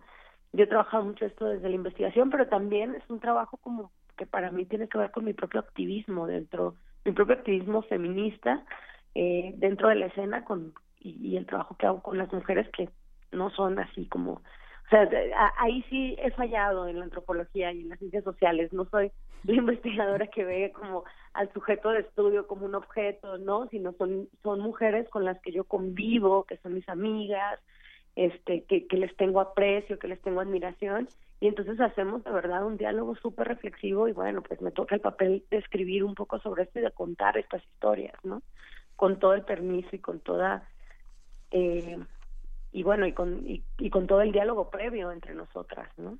Creo que eso es lo que más enriquece, de que no solamente estás hablando desde como una mera espectadora, ¿no? sino también como una, una persona que forma parte de este espectro eh, musical, porque además también eres música y, y, creo que esto te da mayores elementos, Melarit, para tener una visión más crítica de la situación y pues ahí, pues digamos, más autoridad para hablar de, de estas cosas y que pues que es bien importante. Además, como tú bien dices, estos espacios donde a veces me, que he tenido la suerte de de asistir a algunos también sirve de catarsis para muchas chicas donde han dicho yo tenía miedo de hablar de esta situación pero aquí no nos me veo en confianza donde sé que voy a ser escuchada entonces digo no visibilizo la situación y que a veces encontramos también una resonancia en vivencias propias. Entonces yo creo que es lo importante de este tipo de, de conversatorios. Y bueno también eh, haciendo como un poco de referencia a este libro tan tan interesante que escribiste de jóvenes excéntricas, cuerpo, mujer y rock en Tijuana. Meredith, ¿qué diferencia ves precisamente de este papel de las mujeres, no de esta de este, su, papel o, su condición en escena de Tijuana, ¿no? La frontera ahí donde las condiciones creo que son muy diferentes a la Ciudad de México, que es donde más has transitado. Mira, es bien interesante al inicio de, yo trabajé mucho con las chicas tijuanenses porque yo soy de Tijuana, yo tocaba en una banda en Tijuana y bueno, muchas de mi, de mi primer acercamiento con el rock fue, fue en la ciudad, ¿no? Una ciudad bastante bastante diseñada para eso, para la fiesta, bastante tiene una memoria musical muy importante y en ese sentido es que el rock se, se posiciona ahí de una forma muy particular en, en, en la frontera. Y cuando yo empecé a trabajar acá en, en, el escenario de rock, yo decía, ¿qué diferencias hay? ¿no? Pero la primera y la más obvia es que yo aquí me encontré con muchas, muchas mujeres que tocan, que, que son músicas, ¿no? Y, y, y, esto tiene que ver pues con, con la magnitud de la población de, de la Ciudad de México. Y la posibilidad también, y esto es, es algo muy interesante porque yo me doy cuenta que acá el rock también tiene, hace una memoria de la ciudad de, desde otro lugar, un lugar distinto al que, al que mueve, se mueve y suena en Tijuana, ¿no? Es, es diferente. Sin embargo, tiene, tiene esta memoria musical eh, muy, muy vinculada, muy vinculada con el rock and roll, con ser una plataforma. Eh, la Ciudad de México ha sido una plataforma históricamente desde los setentas para justamente las bandas verse e impulsarse de manera internacional. Y Tijuana ha sido eh, la puerta de entrada del rock and roll, del rock and roll californiano, ¿no? Más que nada. Entonces, eh, las diferencias que veo es que acá las chicas han llevado una lucha desde los ochentas, las mujeres en, en, el rock, por ser reconocidas como músicas que, que de alguna manera han antecedido el, el propio actuar de las mujeres que ahora están en la escena, ¿no? Ha sido una lucha muy fuerte y son, y son muchas. En Tijuana las mujeres siempre han estado presentes, también han tenido una lucha, pero son mucho menos. Y yo creo que tiene que ver con el, con el número de población de, de ambas ciudades. Es, no sé, diferencias, diferencias, eh, creo que las eh, la normalización y la violencia sí, es muy similar. Es muy similar. Y eso tiene que ser, eh, o sea, y eso es porque está, estamos atravesadas por una condición de género. Claro. Y ahí sí el contexto, claro, claro que participa y que posibilita diferentes formas de vivir el ser mujer, ¿no? En Tijuana es más común que las mujeres estén en, en, en la música porque siempre lo han estado, sin embargo, no por eso son vistas como, eh, como las protagonistas.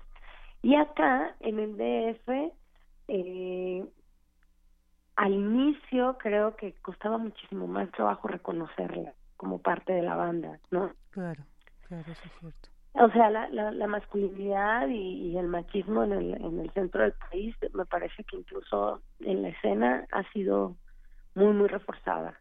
Y muchos de los conversatorios lo que cuentan es la dificultad que las chicas han tenido para poder ser reconocidas como artistas, ¿no? Claro, Claro, sí. pero y por suerte ahora vemos a muchas eh, eh, músicas, muchos grupos compuestos como los que van a estar este viernes. Pero antes también, eh, digo, aclarar, ¿no, Meredith? Para que no crean que este evento es meramente una invitación a las chicas, ¿no? Que también, pues he visto que van, van chicos y con opiniones y con participaciones muy interesantes. O sea, precisamente se trata como de esta reflexión colectiva, ¿no? Más allá como que romper con estos estigmas de, de, género y pues construir algo mejor. Así que pues eh, hay que aclarar esto para que no, no, se, no se limiten en ir. Y bueno, vamos a mencionar sobre el cartel.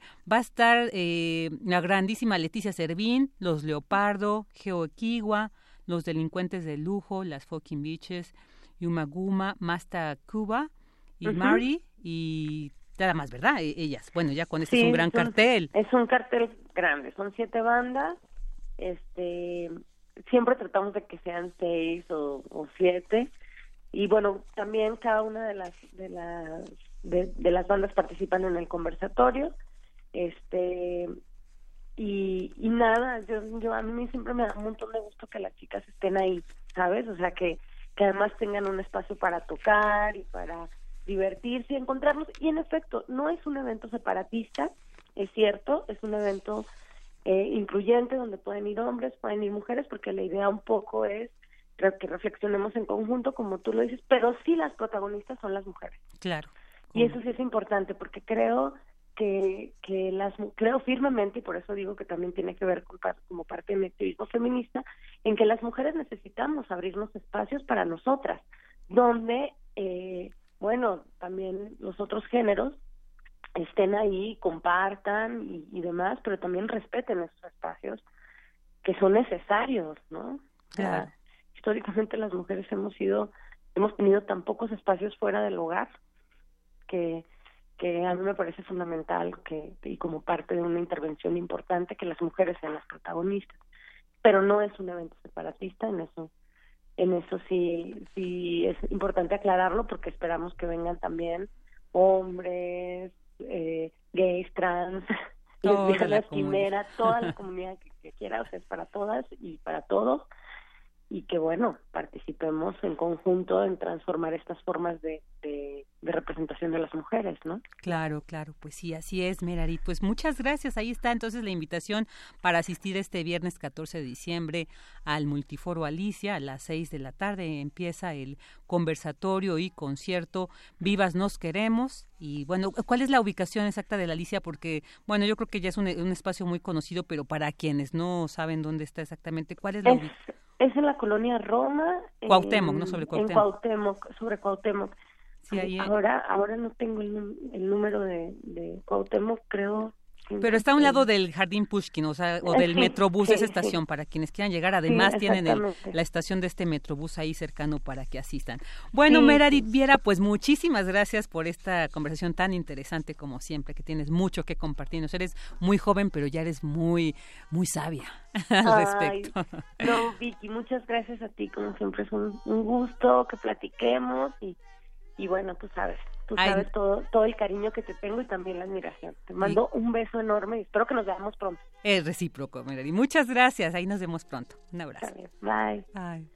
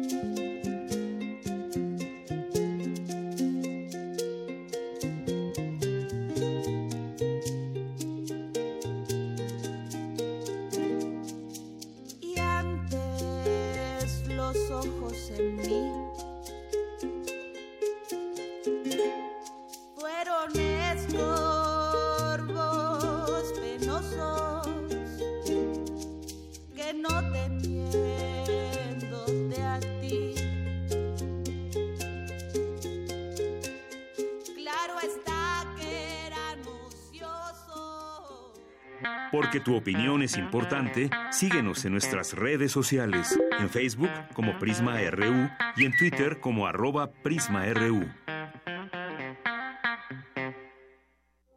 Queremos escuchar tu voz. Nuestro teléfono en cabina es 55 36 43 39. Colaboradores RU.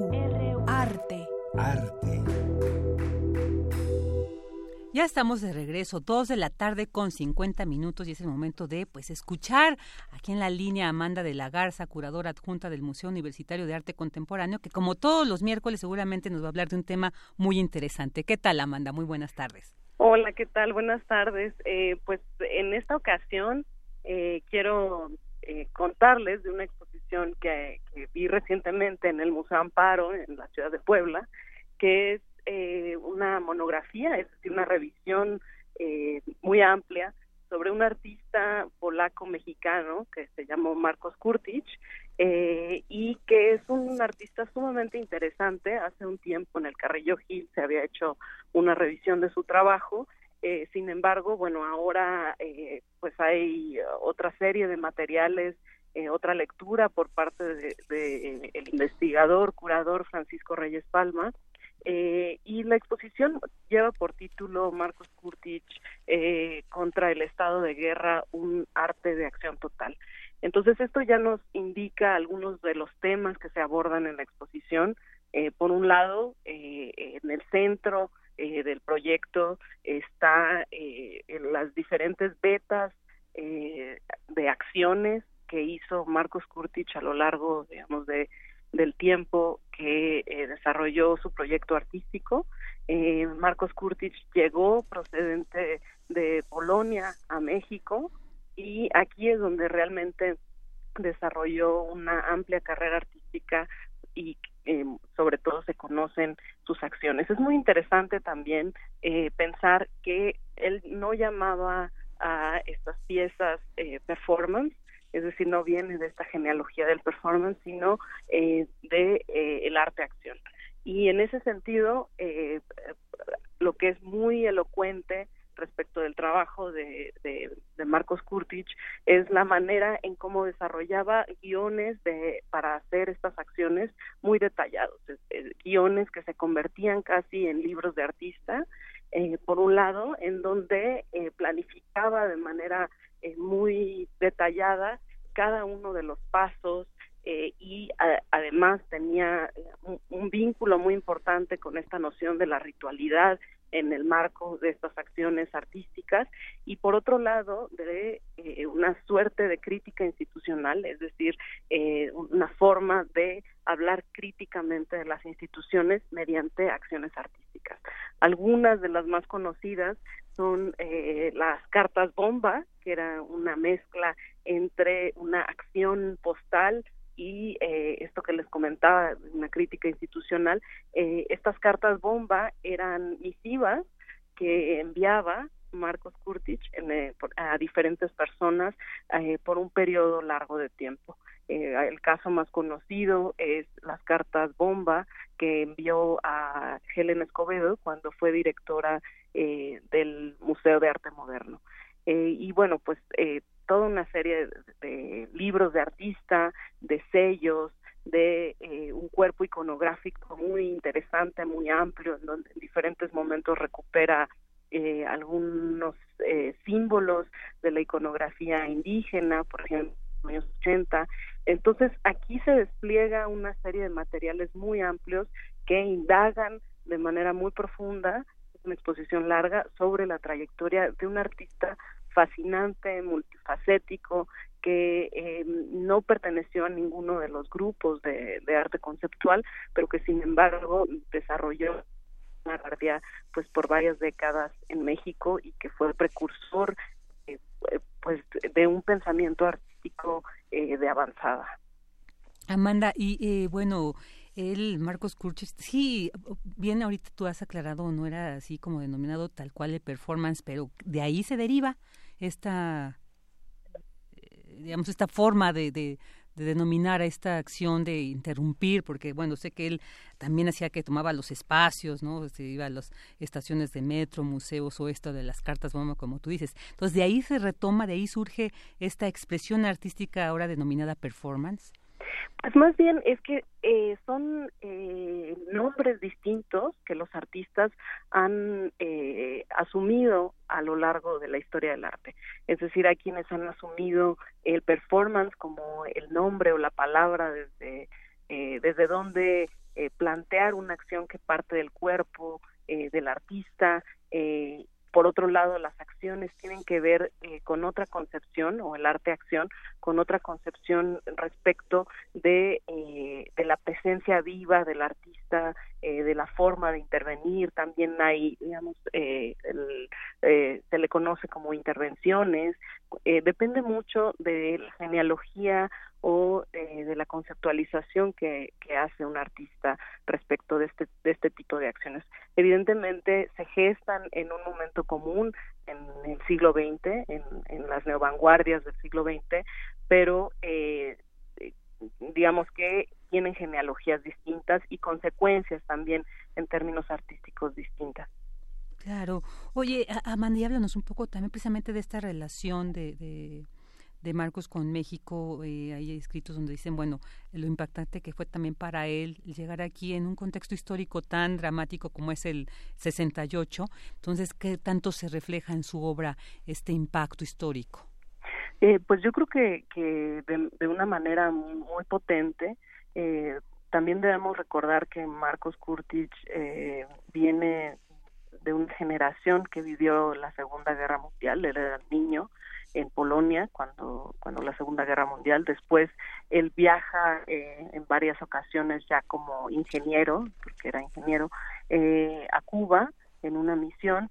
Y por otro lado, eh, pues como sabemos, llega eh, en este periodo eh, pues de gran agitación política a fines de los años 60 y precisamente eh, Francisco Reyes Palma ha hecho una lectura de la forma en cómo la guerra en términos mucho más amplios, la guerra, pues desde esta experiencia de la Segunda Guerra Mundial hasta después la violencia política, forma parte de su proyecto artístico eh, y se ve reflejado, digamos, en 1968 eh, algunas figuras de, de, cuerpos represivos en toda la parte gráfica de su trabajo que también va a ser muy importante.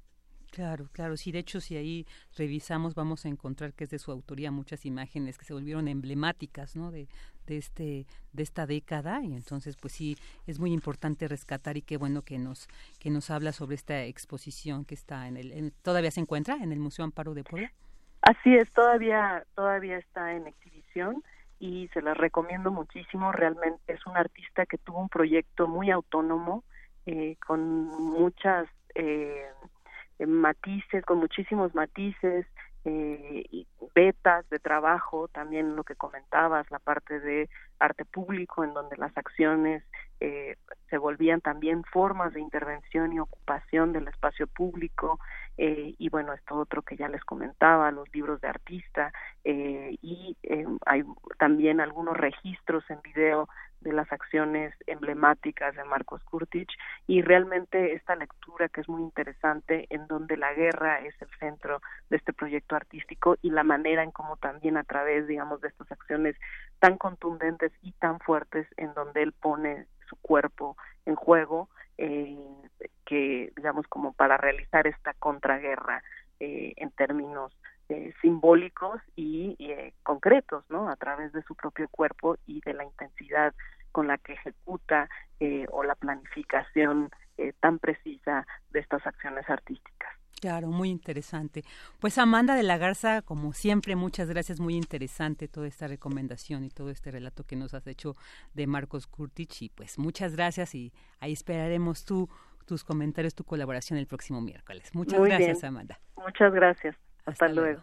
Hasta luego. Bueno, pues llegamos al final de Prisma RU. Agradecemos. Soy Virginia Sánchez, en nombre de mi compañera Deyanira Morán y de todo el equipo de producción que hace posible esta emisión, pues le doy la más. Eh, muchísimas gracias, le agradecemos, le deseamos muy buen provecho y muy buena tarde.